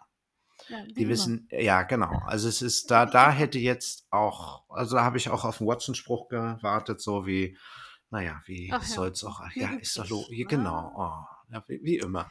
Sind wir schon Es hätte gewohnt, auch ja. von, es hätte auch von, von Watson, äh, von, von Holmes sein können. Ach, wie typisch. Oder ne? von Oder Hutchinson das- Hedge oder von Van Dusen. Es hätte von Ja. jedem der Leute kommen können. Ja, Und dann finde ich ganz interessant, dann wird in so einem, also eigentlich erzählt er alles und dann wird erzählt, Ja. dass ja außerdem noch ein Lehrer verschwunden ist, ein Klassenlehrer, Mr. ja der, Heidegger. der, der Heidegger. Ein Deutscher wird noch gesagt dahinter, ne? Im, Im Hörspiel ist es wohl der Klassenlehrer. Im Buch ist es wieder anders. Er Mhm. ist nicht Lehrer von dem Jungen, aber er wohnt im Zimmer unter dem Jungen oder im Erdgeschoss Mhm. Auf der gleichen Höhe. Das wird dann später noch Ja. während der kurzen Ermittlungen interessant. Macht jetzt, glaube ich, auch keinen großen Unterschied, ob es jetzt der Klassenlehrer oder der Religionslehrer war. Naja, Holmes fragt dann noch, ob das sein Lieblingslehrer war und das weiß er, weiß der Huxtable aber nicht. Sagt er, nö, nicht, dass ich jetzt wüsste. Und das war's eigentlich dann. Und Ja. ja, Holmes äh, sagt dann, ja, wir machen das, wir gehen dahin. Dann endet das Ganze hier auch schon, wenn ich nicht, nichts vergessen habe. Dann kommt wieder so ein bisschen Krimi-Musik. Ja, ein bisschen kommt die zweite 70er, Szene. Anfangs 80er Musik und dann haben wir die Überleitung. Damit ist auch der erste Akt abgeschlossen. Wir haben die Spielfiguren sind auf dem Spielbrett. Wir wissen, wo es lang geht. Ja. Wir wissen oder andersrum, wir haben das, wir haben das Rätsel präsentiert bekommen. Ja. dann fahren sie ja nach Holderness Hall oder Genau, andersrum gleichen in diese Tag noch, Schule. Genau. Geht gleich los. Und- Auch im Buch, da sagen sie hier, wir haben noch ein paar Ja. Vorbereitungen und warten sie auf uns und wir fahren da zusammen hin. Aber fahren die wirklich gemeinsam? Ja, Weil es. im Buch, also auch Ja. im Buch fahren sie gemeinsam, denn Holmes hat eigentlich zwei andere Fälle, die er gerade äh, löst. Mhm. Er ist an irgendeinem Mordfall, da ist ein, da ist ein ähm, Gerichts, eine Gerichtsverhandlung, wo er eigentlich zu sein hat und noch eine andere Ermittlung hat er, wo er in den Endzügen ist. Aber da ja die Belohnung von 5000 für die Wiederbeschaffung oder für den Aufenthaltsort des Entführten und 1000 Pfund, also insgesamt 6000 O- Pfund Belohnung winken da Holmes und das ist ja damals eine Menge Geld gewesen und da sagt er, für so viel. Geld, dann wird er das natürlich irgendwie stehen lassen. Er sagte entweder einen prestigeträchtigen oder lukrativen Auftrag und ich denke, das wird ja beides für ihn be äh, beinhalten. Genau, aber die fahren dann gemeinsam hin, soweit ich das mitbekommen habe. Also, weil der, der Butler oder der, der James empfängt sie ja. Ne? Auch, auch diesen, den äh, Huxtable ne? Genau. in der Halle. Ja, und sagt dann, hey, der, der Herzog ist da und ist im Arbeitszimmer, denn das habe ich so beim Hören, äh, erst, erst beim Notizen machen dann so richtig mitgeschnitten. Sie fahren, weil da sind jetzt mehrere Orte werden ja genannt. Also sie fahren aber erstmal zur Schule. Mhm. Und das Arbeitszimmer ist das halt vom Thornycroft Huxtable. vom Huxtable. Und verständlicherweise wäre er jetzt ja eigentlich in der, in der Situation, wo man auch sauer sein könnte, was machen die jetzt in seinem Arbeitszimmer? Aber nee, er ist ja der Herzog und da kuscht er ein bisschen. Da bin ich gar nicht drüber gestolpert. Ich habe mich nur gefragt, äh, ich frage mich nur die ganze Zeit, was, was hatte der eigentlich gewollt? Weil das ist eine ganz, ganz kurze Szene, da wird halt nur, also die kommen da in das Arbeitszimmer, der, der Herzog ist jetzt da Und dann wird halt Holmes vorgestellt, weil die Polizei nicht weiterkommt und das passt dem Herzog und ne, passt ja mal gar nicht, weil der ist ja in der Öffentlichkeitsarbeit tätig und sagt, ja, das kann ich jetzt nicht brauchen und wieso sagen sie so vielen Leuten Bescheid? Ich will da nicht, dass viel Aufhebens gemacht wird. Und dann wird ja nur noch gesagt, ja, ähm, dann schicken wir Holmes wieder weg und Holmes widerspricht und sagt, nö, ich bleib hier. Fragt sich nur, wo ich dann schlafe, hier, also ne, bei oder beim Herzog. Und sagt der Herzog, okay, gut, dann ermitteln sie halt, ne, weil wir, die Polizei weiß ja auch nichts und dann endet diese Szene auch schon. Zumindest ich weiß nicht, warum der da ist eigentlich, was er ursprünglich Also ich habe mir das so gedacht, die haben jetzt spitz gekriegt, dass der Thornycroft Huxtable nach London Ja. auf ist, um Holmes zu holen. Ja. Also es ist ja auch der Wilder, der mehr oder weniger den, den, den Huxtable erstmal so ein bisschen angeht, was ihm denn einfällt hier ohne seine Erlaubnis und ohne den, Ja. den, den, den, den Herzog damit einzubeziehen. Und der geht ihn dann an und meckert da richtig rum. Ja. Jetzt musst du dir so vorstellen, die haben das also morgens mitgekriegt, dass der, dass der Huxtable in aller Früh nach London ist Mhm. und sind dann jetzt auf und haben sich gedacht, so, okay, dann wird der ja irgendwann wiederkommen und haben jetzt in seinem, Wart also in seinem Arbeitszimmer gewartet, stinkesauer, um ihm die Hölle heiß zu machen, wenn er dann ankommt. Dann haben sie ihm ganz kurz die Meinung gegackt und jetzt gehen sie wieder. Ja. Also eigentlich äh, schon ein klein wenig, also man weiß ja nicht, Genau. wann er wiederkommt, also warten sie da in seinem Arbeitszimmer oder sie haben das so abgetimt, dass praktisch jemand das beobachtet hat und sie benachrichtigt wurden, aber äh, ist ja auch egal. Ist ja, Warum? ne, aber Das ja, ist ja nur eine Kurzgeschichte. genau. Also der, der Wilder ist übrigens der Sekretär. Genau, sein persönlicher Assistent. Auch jung, muss man vielleicht noch Ja. dazu erwähnen. Mhm. Naja, der Herzog lenkt dann aber auch recht schnell ein, denn ich denke, der wird ja den Holmes kennen. Gerade in den Kreisen kennt man ja, Jeder kennt ja Holmes und dann, jetzt ist er schon mal da, jetzt kann er halt auch ermitteln. bis auf die so. Fiesewichte, die kennen ihn natürlich nicht. Gehört haben sie vielleicht schon davon, ich weiß es nicht, aber ja. Weil er natürlich ein Mann von Welt ist, lädt er natürlich Holmes ei- ein, bei ihm auch auf Holderness Hall dann zu residieren. Und das ist so das, Sie können doch hier bei mir in Holderness bleiben. Deswegen dachte ich, Mhm. hä, sind die jetzt da? Und warum, warum lässt der Butler die also- auch gleich vor? Das war, das hat vielleicht ein bisschen so im Ablauf verwirrt. Im, im, im Buch ist es dann ein bisschen einfacher. Naja, aber Holmes sagt, nein, er will hier in der Schule bleiben, weil hier ist ja praktisch das Verbrechen oder hier ist er ja in, näher am Verbrechen. Er wird ihn dann besuchen kommen. Oder aber, wenn das hier in der Genau. Schule nicht klappt, wird er im Gasthaus bleiben. Vielleicht auch, ja, keine Ahnung. Ich glaube, die mögen ja diese Obrigkeiten, dieses ganze, sind ja kleine Rebellen, der Holmes und der Watson. Ja, aber also, genau, bleibt halt dann hier in der Schule, weil es ja der Handlungsort auch ist. Genau. Und das fragt den, Dann, dann sagt er was ganz Interessantes. Er hätte noch eine Frage und stellt ihm dann vier Fragen. genau, er fragt, äh, ob er wüsste, ob er was, ob er weiß, was das zu bedeuten haben könnte und ob die Herzogin was damit zu tun hat. Und das verneint er alles. Der, der Herzog sagt, nö, keine Ahnung, die hat bestimmt nichts damit zu tun. Er weiß auch nicht, warum das so ist. Und Lösegeld wollen die auch nicht. Lösegeld, genau. Ne, keine Forderung. Und Nö. dann fragt Ja. Holmes, ob nach dem Brief, den, er, den der Junge bekommen hat, fragt auch, ob der Herzog den Brief selber zur Post gebracht hat. Und da, Ja, da natürlich springt der er Wilder nach nicht. vorne und sagt, ja, mit sowas muss sich der Herzog doch nicht beschäftigen. Nee, absolut nicht. Das, äh, Das hat ihn gleich nicht. verdächtig gemacht, in meinen Augen. Das war so bevormundend irgendwie auch, ne? So, naja. Ja, der Herzog betont nochmal, dass seine Frau damit definitiv nichts zu tun hat. Aber er schließt nicht Ja. aus, dass der Junge auf dem Weg zu seiner Frau ist. Ja, es könnte sein, aber So völlig. das, also das darauf war, wird nicht so eingegangen. Genau, das war alles ein bisschen merkwürdig. Ja, und dann also der, der Thornycroft kommt nochmal buckelnd an und entschuldigt sich nochmal. Und da ist mir aufgefallen, und das ist ja so eine kleine Krankheit aus den alten Europa-Hörspielen, da nennt der Herzog ihn Mr. Huxtables. Also Hux Hm. nicht, also so ganz komisch betont und Ja, ist wieder ein, ein, ein komische, komische Betonung Ja, von Betonungen. englischen Namen. Das ist immer wieder, es aber ist- da kommen wir gleich nochmal drauf, Ja. was noch viel besser ist. Nach dieser Szene war die Musik endlich mal gut. Das muss ich sagen. Ich ist glaube, diese, diese auch, mysteriöse drei. Fragezeichen Musik. Genau, also die, an die erinnere ich mich auch immer aus, aus manchen Folgen. Ich finde, die passt auch zu Ja, Holmes, also, also- diese Musik. Genau, die passt hier super. So Ja. diese Ermittlungsphasen. Ja, dann sind wir am nächsten, nächsten Tag. Schön eingeleitet durch Watson, der erzählt, dass Holmes ja irgendwelche Sachen, sein Holmes macht, was Holmes halt macht und das ohne Ja. ihn und da ermittelt. Ja, er weiß nicht, was das ist. Er hat, es sind Spuren, die auch die Polizei übersehen hat, wird noch erzählt. Wie immer. Ne? Er ja logisch. Sachen, die ja keiner gefunden hat, natürlich. Und dann sind sie auch schon im Moor.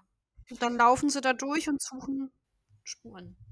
Es ist ganz interessant, denn im Buch ist das die wirklich umfangreichste Änderung, denn der Holmes setzt sich zu Watson, hat eine Karte von der Mhm. Umgebung dabei und klärt ihn darüber auf, aus welchen Gründen man nicht in welche Richtung fliehen kann. Weil da Mhm. die Bauern auf den Doktor gewartet haben und die ganze Zeit auf die Straße geguckt haben. In die andere Richtung geht das nicht.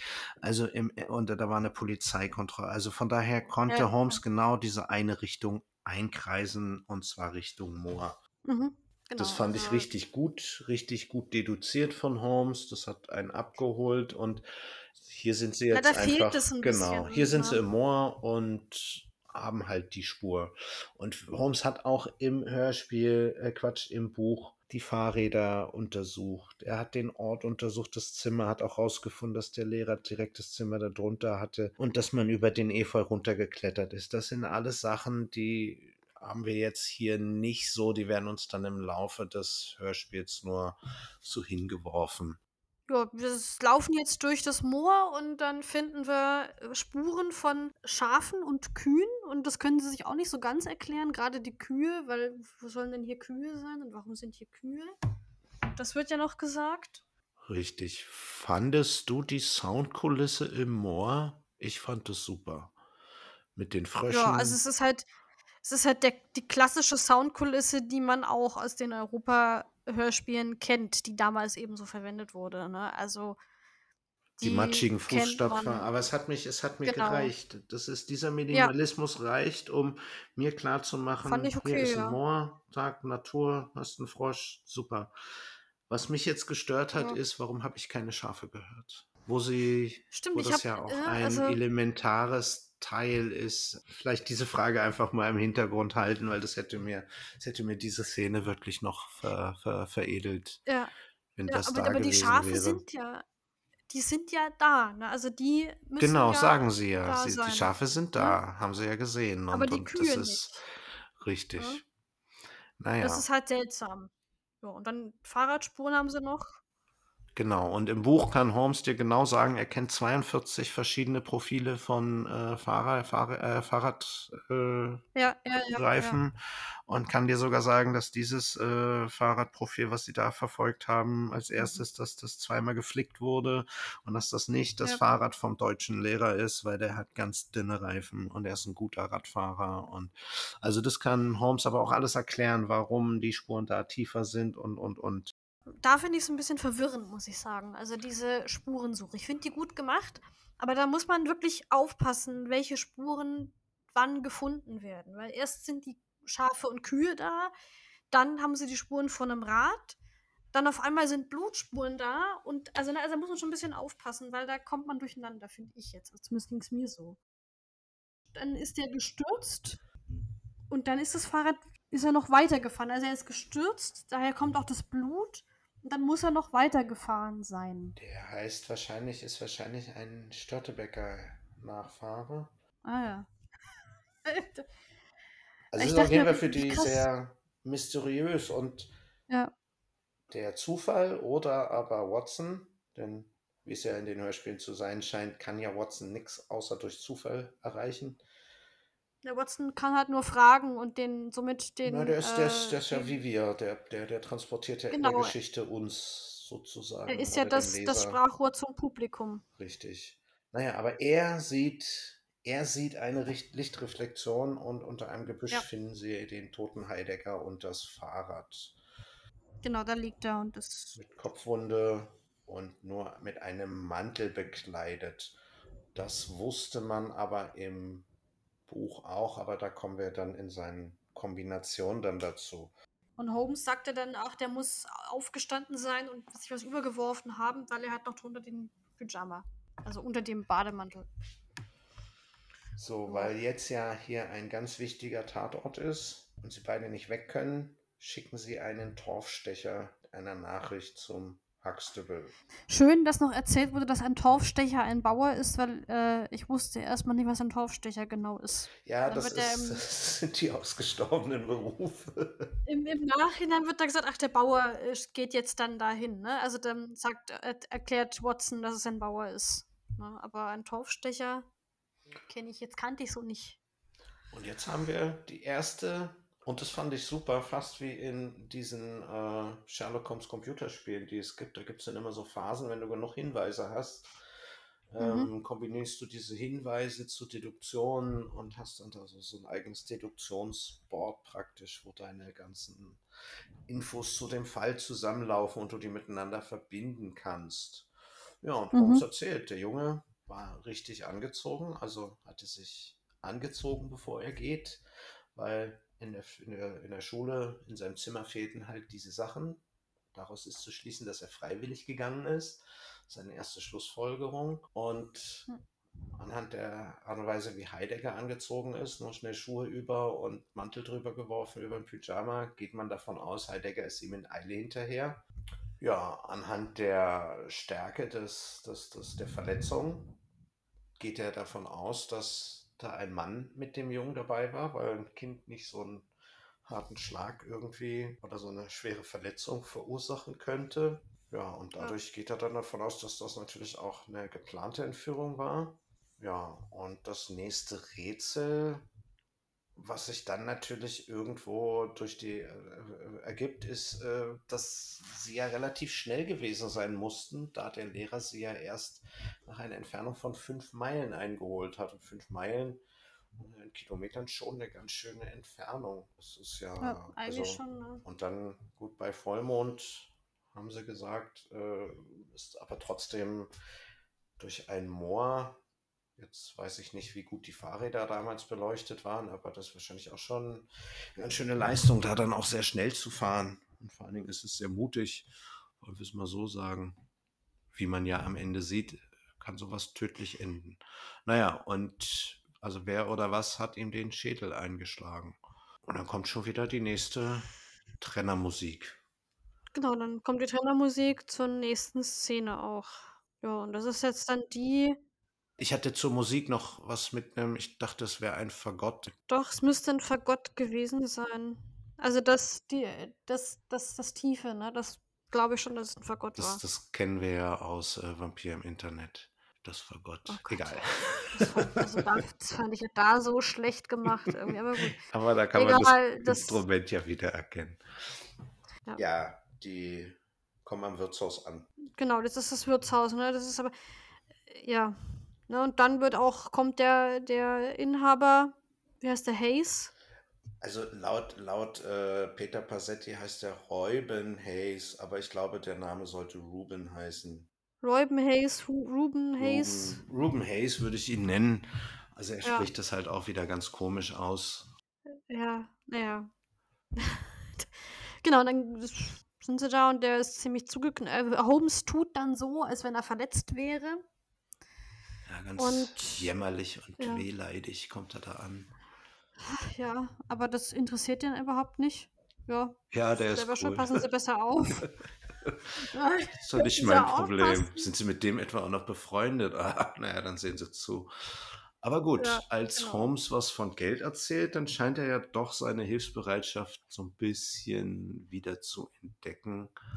Ja. Und in so einem Nebensatz droppt dann Holmes, dass sie ja da die Ermittlungen führen und den Jungen suchen, aber dass sie eine ganz heiße Spur haben und dass der Junge in Liverpool gesichtet wurde. Und Genau, äh, da wird das gesagt und ich habe mich die ganze Zeit gefragt, woher sind, wie kommen die darauf? Ist das einfach nur eine Lüge von Holmes, dass er, ne, weil das wird ja nie gesagt, also am Anfang. Genau, das spielt vermute halt ich halt auf das, diese Info aus der Kurzgeschichte an. Ich denke, das ist so ein, Ja. so ein Überbleibsel und ist dann hier natürlich ein, ja, so ein kleiner Köder, dass Ja. der Roy Ben oder Ruben praktisch diese Geschichte glaubt. Also wahrscheinlich wird er das ja auch schon gehört haben, aber dass die praktisch ja so ein bisschen in Sicherheit gewogen werden. Genau, aber ich meine, diese, diese, diese ähm, Geschichte, dass er jetzt in Liverpool gesichtet worden sei, das ist ja wirklich, glaube ich, eine Kürzung vom Buch, weil das wird ja im Hörspiel, wie gesagt, nicht erwähnt am Anfang. Also Nee, da weiß man das ist nur nicht, aus dem, genau, das ist der, das ist das, wo die Polizei praktisch jetzt hinterher ist, aber sonst haben die nichts genau, erreicht. ne? Weil das wissen wir nicht, das wusste ich vorher nicht, dass der da. Und jetzt suggerieren sie ihm praktisch, dass sie eigentlich genauso wenig Ahnung haben wie die, wie die Polizei. Naja, sie ja, und dürfen sie rein ein und er haut ab, ne? Ne? Also er sagt, er guckt mal, ja, Fahrrad hat er wohl nicht, aber Pferde. er. Und also das sagt er im Buch, ja, Pferde hätte er. Und dann verschwindet er und dann sitzen die beiden da alleine. Genau, also im Hörspiel hört man noch, dass da Pferde im Hintergrund sind. Hm. Und äh, genau, sie gehen dann rein, weil äh, sie könnten ja was zu trinken vertragen. Ich glaube auch wieder ein Brandy, glaube ich. Hm? Brandy. Also die saufen da ziemlich viel in der Folge. Und, und dann, dann gehen sie rein und dann äh, kommt Was, auch von was glaubst du, was der, was der, was der Watson gemacht hat, während Holmes am Morgen schon Ermittlungen gemacht hat? Wahrscheinlich sich auch nochmal was eingeschenkt. Genau, erstmal erstmal ein Warte-Brandy eingegossen. Ja, ne? Naja, äh, genau, das wird halt dann sitzen, sind sie halt kurze Zeit in diesem Gasthaus, das ist echt nicht lange und dann kommt äh, Holmes auf den Gedanken, ja, wir könnten ja mal da in den Stall gucken. Und das machen sie auch dann. Ja, er fragt ja sogar noch Watson, ja, die Kühe, ja, was ist mit den Kühen? Da hat er so einen Gedanken, Ja, so, so einen die Gedankenblitz Kühe, ne? und Sind, die, sind dann reden sie noch darüber, die Schafe waren ja, wir haben ja die Schafe gesehen und jetzt habe Aber die ich, Kühe nicht. ich in fetten und unterstrichenen Buchstaben daneben stehen, warum waren nicht wenigstens die Schafe zu hören? Wenigstens ein bisschen. Man muss ja kein Ja, Schafsinferno da hören, aber einfach um, das hätte mir jetzt dann so, ein- so, ein- so den, den, den, das Gefühl gegeben, so Mann, hättest du mal besser aufgepasst. Klar waren da nur Schafe. So, das hätte so ein bisschen das Mitraten oder das Miterleben. Ja, vielleicht, also vielleicht hätte man das ja auch gemacht. Also vielleicht, ich weiß nicht, woran es liegt, dass Ja, da, vielleicht hatten sie die Schafsrolle gerade nicht gefunden. Das ist, ja, vielleicht war die nicht da oder lag war die ja, anders verbaut. lag ja alles auf den Tonspulen. Ist ja, ist ja auch egal. Also es hat jetzt, es ist, es ist so ein kleines, wie gesagt, das hätte es, es hätte es noch, noch versüßt, diese ja, Szene. Muss ich sagen, vielleicht, ich hätte es mir dann noch besser vorstellen können, glaube ich. Na, weil ich habe das so, sind sie da durch das Moor gestiefelt und man hat halt nur das Moor gehört und ein bisschen Gras rascheln und ein bisschen Grillen und Frösche und was auch immer, aber keine, keine anderen Tiere und das hat man, konnte man sich halt nur schlecht dann vorstellen. Naja, das hätte, es hätte es halt auch gut äh, erklärt. So hätten sie wahrscheinlich nicht mehr von den Schafen, da hätte man sagen können, Watson, erinnerst du dich? Wir haben Schafe gehört, aber keine Kühe. Es ist, man hätte Ja. es, äh, man hätte den, den Hörer da ein bisschen mehr auf eine Reise mitnehmen können. Aber Ja, gut. man hätte ihn abholen können, aber ja, gut, ist, ist jetzt so, ne, wir haben es auch so gut verstanden.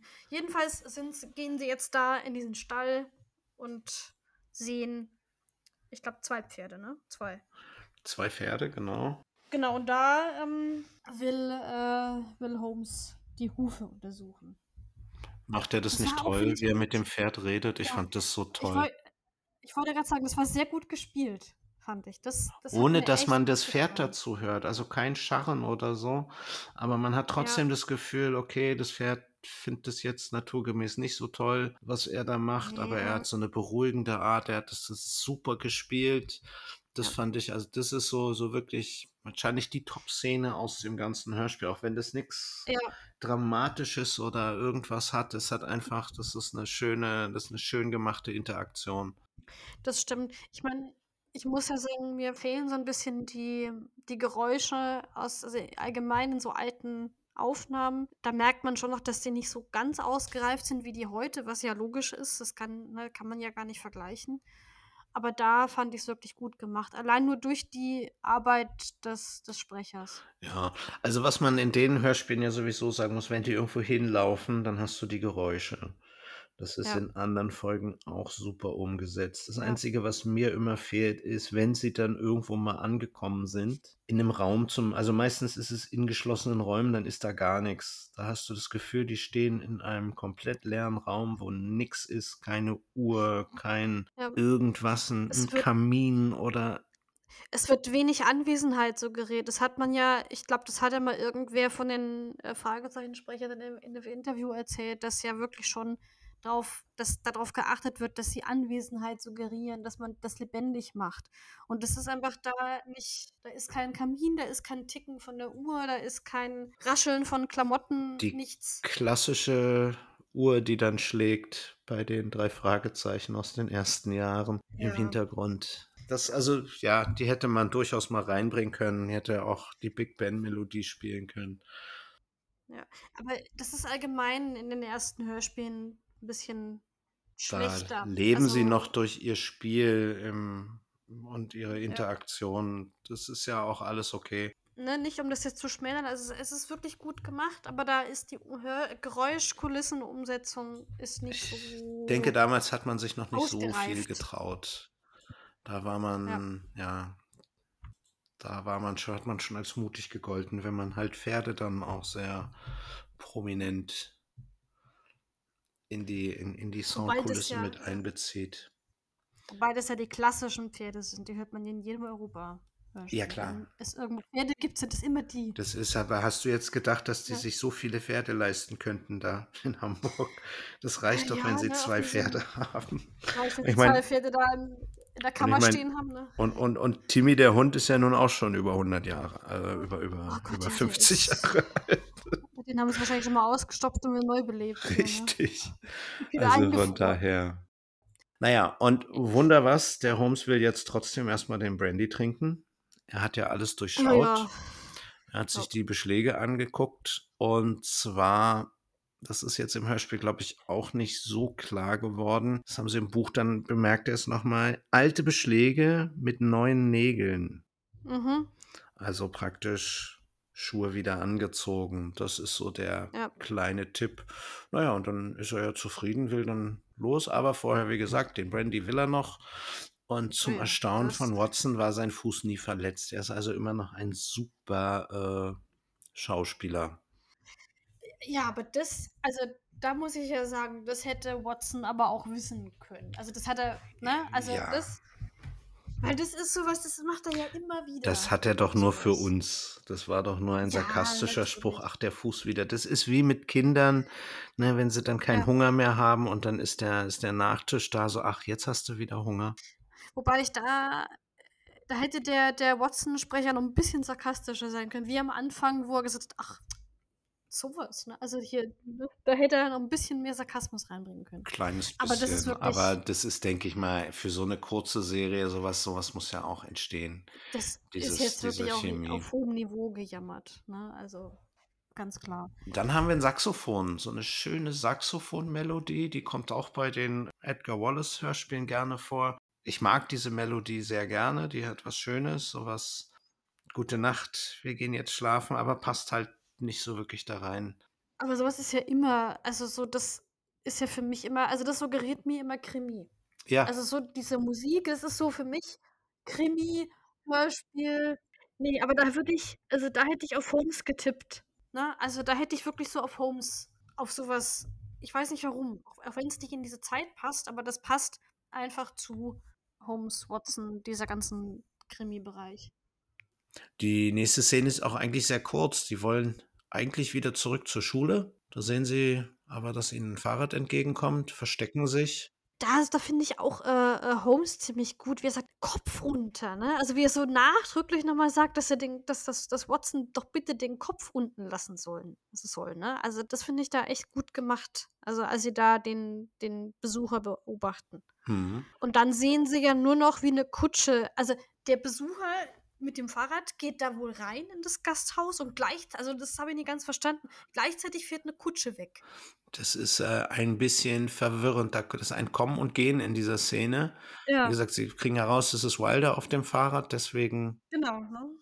wollen sie ihm ja auch zu dem Gasthaus äh, folgen. Im Buch wird dann klar, er geht in das Gasthaus, weil es so ein, so ein ähm, Logierzimmer ist. Also der, der, der geht nicht durch den Schankraum, sondern hat einen extra Eingang und steht dann irgendwie da am Fenster oben im ersten Stockwerk und guckt raus und wartet Genau. da. Dann fährt diese Kutsche parallel dazu ab. Genau, also das war nicht so ganz für mich zumindest nicht ersichtlich. Plötzlich hören sie ja dann auch Schritte. Also Holmes will sich das eigentlich da alles angucken. Und dann hören sie Schritte und dann gucken sie, wer das ist. Oder, oder sie verstecken Genau. sich und, und erhaschen aber einen Blick. Und im totalen Kontrast zu allem anderen in den Hörspielen lassen die uns jetzt völlig im Regen stehen. Genau, dann wird, ach, das ist doch Punkt, Punkt, Punkt, ne? Und dann kommt Dam, dam, dam. Ja, Aber dann kommt wieder die schöne mysteriöse Musik, das passt dann auch wieder super. Ich Ja, stehe ja. da, habe einen Finger im, im, im Mund und denke mir, scheiße, wer war das jetzt? genau. Im äh, Buch ist es so, dass die, dass die sich dann anschleichen an das Haus, nachdem diese Person in, in, das, in das Haus gegangen ist. Da ist die Kutsche dann schon weg. Und Watson muss für Holmes Räuberleiter machen und ihn auf die Schultern nehmen. Und Holmes Mhm. zieht sich dann hoch, guckt einmal kurz durchs Fenster und kommt gleich wieder runter und sagt, ich habe alles gesehen, was ich, was ich muss. Und dann gehen was sie. ich sehen muss und dann hauen sie ab, ja. Im Endeffekt weniger Erzählaufwand, Aber es macht, macht Atmosphäre, finde ich. Aber gut, das ist jetzt eine 25 Das mit dem, mit dem Verstecken Episode, finde ich ne? eigentlich viel spannender jetzt für ein Hörspiel. Ja, ja, So ja. muss man mal sagen, so, oh, da kommt noch eine, ah, zack, oh.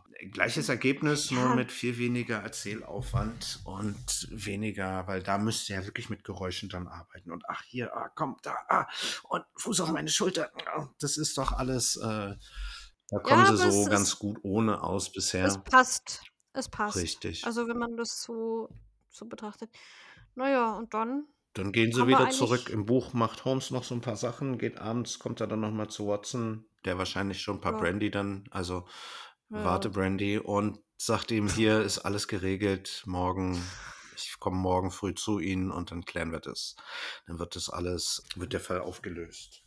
Genau, und dann gehen sie ja, ist ja dann sozusagen die Endszene, ne? Die gehen dann, dann zum Herzog. Zum, wie heißt Holderness Hall? Herzog, Herzog, Und- ähm, ja, Lord Holderness. Genau, Holderness, Holderness Hall ist ja sein Anwesen und dann gehen sie dahin. Ich glaube, wer empfängt ihn? Der, der, der Wilder, der ziemlich nervös und Mhm, der zappelig schämt ist. sich. Der ist hier ziemlich, ne? Der hat hier, Der hat was, ne? äh, Und der hat was der ausgefressen. macht sich sogar ein bisschen ins Hemd hier, ne? Und dann äh, kommt auch gleich der, der, der, der Herzog. Es ist auch noch recht früh an dem Tag, wird noch gesagt. Ja, nicht, nee, noch viel besser. Im Buch äh, gehen sie einfach in sein Schlafzimmer und Ah, holen ihn praktisch besser. Ah, direkt aus dem Bett, aus seinen äh, Träumchen. Was Hm. viel schöner ist, weil der da zeigt, wie Holmes mit ihm auch umgeht. Also wie er mit Obrigkeit dann umzugehen pflegt. Ja, ja, also es, es kam ja auch, also ne, der hat der, äh, der Holmes sagt zum, zum Wilder, ey, holen Sie jetzt mal Ihren, ihren, ihren Boss sozusagen und dann ist er auch gleich da. Also es, es kommt, geht schon sehr schnell. Ähm, hätte ich die Schlafzimmerszene besser gefunden. Ja, weil das, glaube weil das auch so ein bisschen, das, die drückt halt Holmes auch, also die, die charakterisiert Holmes halt Ja. auch ganz gut, so dieses Zack, Ja. Boom. Aber mit dem, was er ihm jetzt alles zu sagen hat, würde ich wahrscheinlich auch einfach ins Schlafzimmer gehen. Denn er hat ihn ja praktisch bei den buchstäblichen, ne? Wollen wir wissen? Er hat ihn ja sozusagen durchschaut. Richtig. So, weil Und fordert auch praktisch als erstes gleich erstmal die Belohnung, ne? Und sagt so, hier, die Belohnung war Erstmal ausgesetzt, Kohle so, und hier ist dann- das Scheckbuch, so, macht, können Sie gleich mal ausfüllen, weil ich weiß alles. bitte da. Und das macht er, also, ne, er kriegt den Scheck dann auch, ne? Und ja, kriegt er, aber er müsste ja dann 6000 kriegen, ne? Er das Lustige ja, ist, im Buch ähm, erzählt er und erzählt er währenddessen und dann sagt der Lord Holderness so, äh, wie viel, wie viel war auf der 12.000 kriegen Sie, ne? So, also da, da merkst du schon, mh, der merkt, okay, Holmes hat ihn jetzt hier und könnte da so richtig da was Peinliches loslassen und verdoppelt gleich erstmal die Prämie. ja, genau. Also, Naja, was kostet die Welt? Für den sowieso, wenn er da hier so hoch, hoch im Kurs steht, da der äh, Herzog.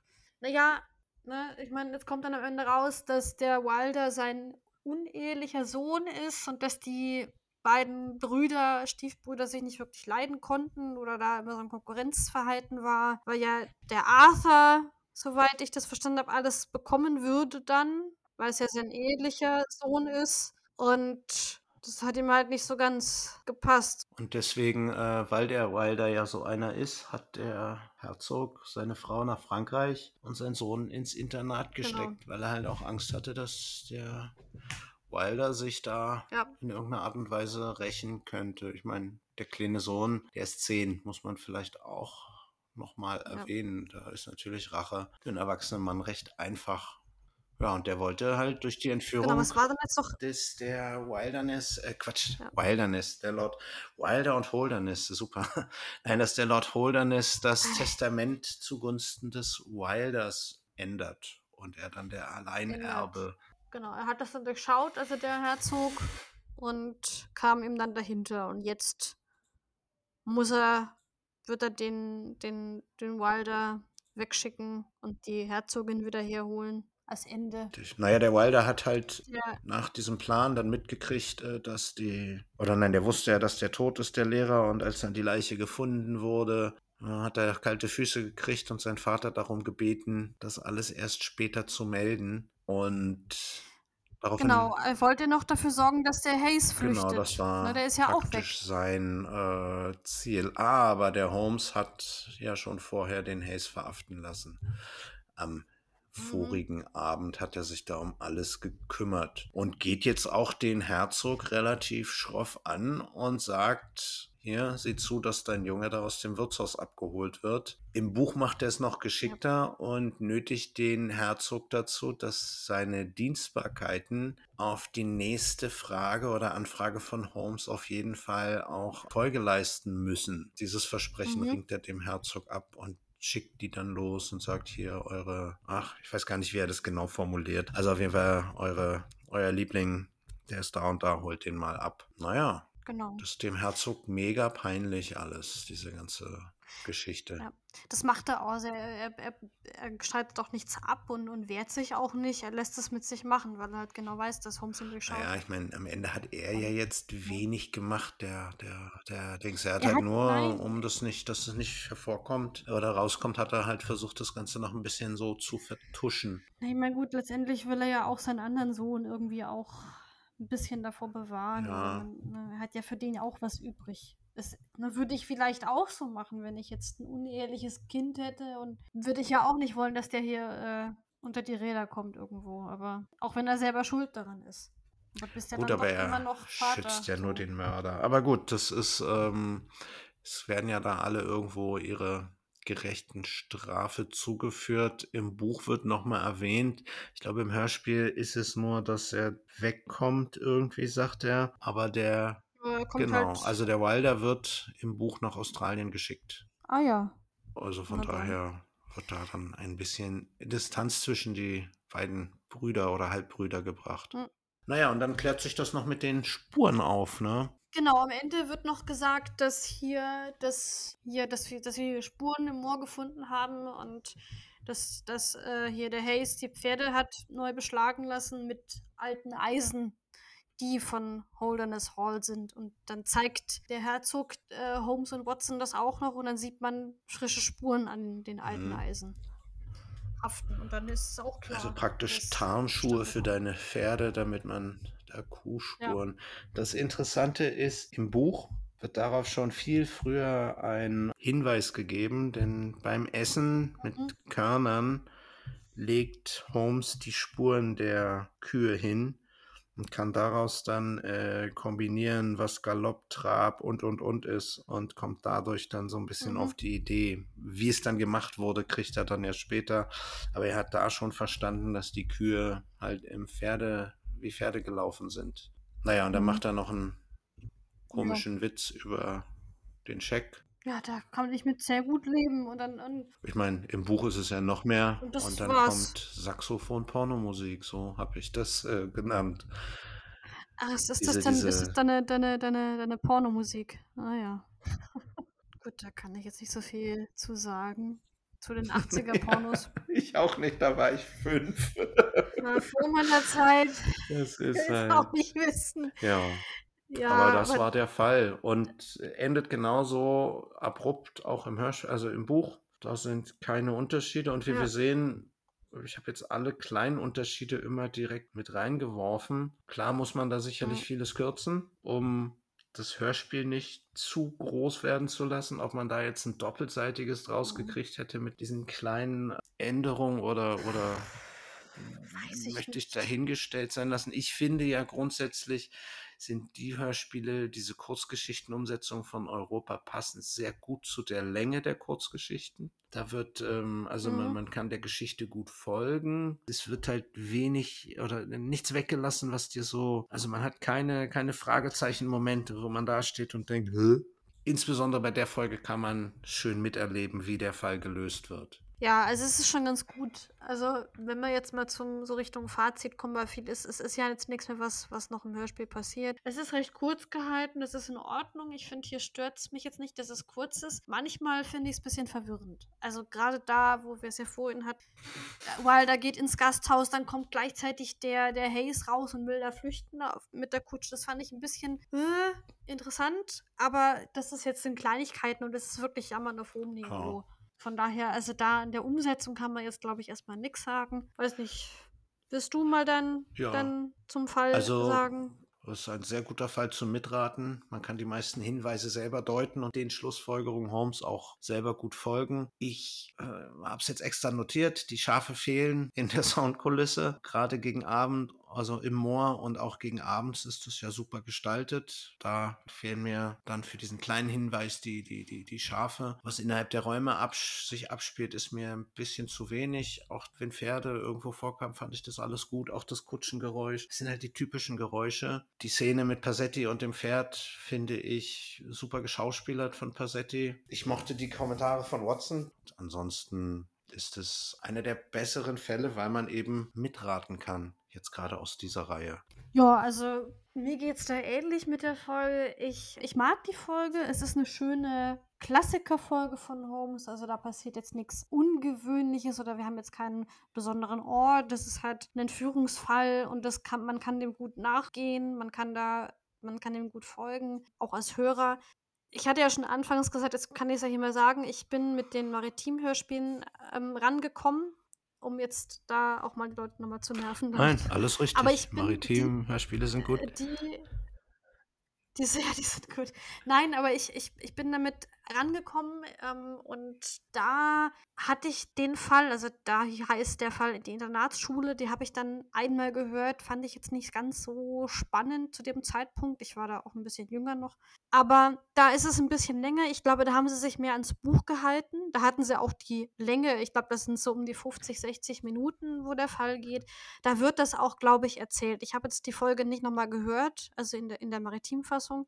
Und was mir da immer gut gefällt, also bei dem Gespann Rode und Gröger, die ja, Christian Rode und Peter Gröger, die ja die beiden Hauptsprecher, also die Hauptrollen Mhm. sprechen, die haben ja auch so eine Komik. Und die wird manchmal, finde ich, die in den Hörspielen ein bisschen übertrieben. Ne? Also da wird, da nehmen die sich schon sehr auf die Schippe. Oder da sind oft Kommentare, die einfach geschauspielert sind, also die nicht im Skript stehen, nehme ich an. Und das hat mich in der Folge, also jetzt in der Europafassung, gerade am Anfang hat mich das schon sehr erinnert, wie äh, Holmes, äh, wie Watson dann sagt, ach, wie unangenehm. Das hätte auch von, von den beiden Mhm. stammen können, also ne, von den beiden Sprechern. Aber insgesamt eine gute Folge. Kann man nicht meckern. Mir hätte, also ich hätte es noch schön gefunden, wenn ein bisschen gerade diese Moors-Situation, also diese verschiedenen Richtungen, wenn das noch ein bisschen erklärt worden wäre, dass man da so ein bisschen mehr miträtseln kann. Aber ansonsten ist es einfach, passt es, man kann gut mitraten. Es ist eine gute, solide Folge, wo man auch als Hörer gut aufgehoben ist. Wo du gerade bei den Sprechern bist, findest du, dass Ja. Peter Passetti deiner Vorstellung von einem Sherlock Holmes, also was Alter und, sag ich mal, die Erscheinung so widerspiegeln? Glaubst du, dass Peter Passetti dafür eine passende Besetzung ist? Ja, also ich habe jetzt, wie gesagt, nur, ich glaube, zwei Folgen gehört von den, von, von Passetti. Ich glaube, ja. Also ich würde sagen, es ist okay. Ich finde den, den Rode immer noch besser als, als Holmes, weil er so, ich will sagen, nicht erhaben, aber er ist ein bisschen gesetzter, Mhm. spricht er öfter.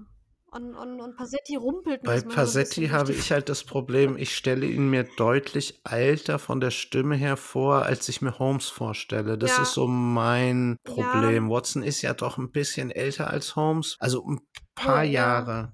Watson kommt mir jünger vor. Echt? Also der kommt mir, ja, Watson kommt mir hier jünger vor, als er eigentlich Ach so, ist, ja, bei glaub dem, ich. bei dem Europa-Hörspiel. Bei Ich dem glaube nämlich, dass es Europa. in Wirklichkeit ist es so, weil Watson ist ja auch ein Kriegsveteran, ne? Der hat ja in, Ja, was war es, Afghanistan, da für das Genau. Empire gedient.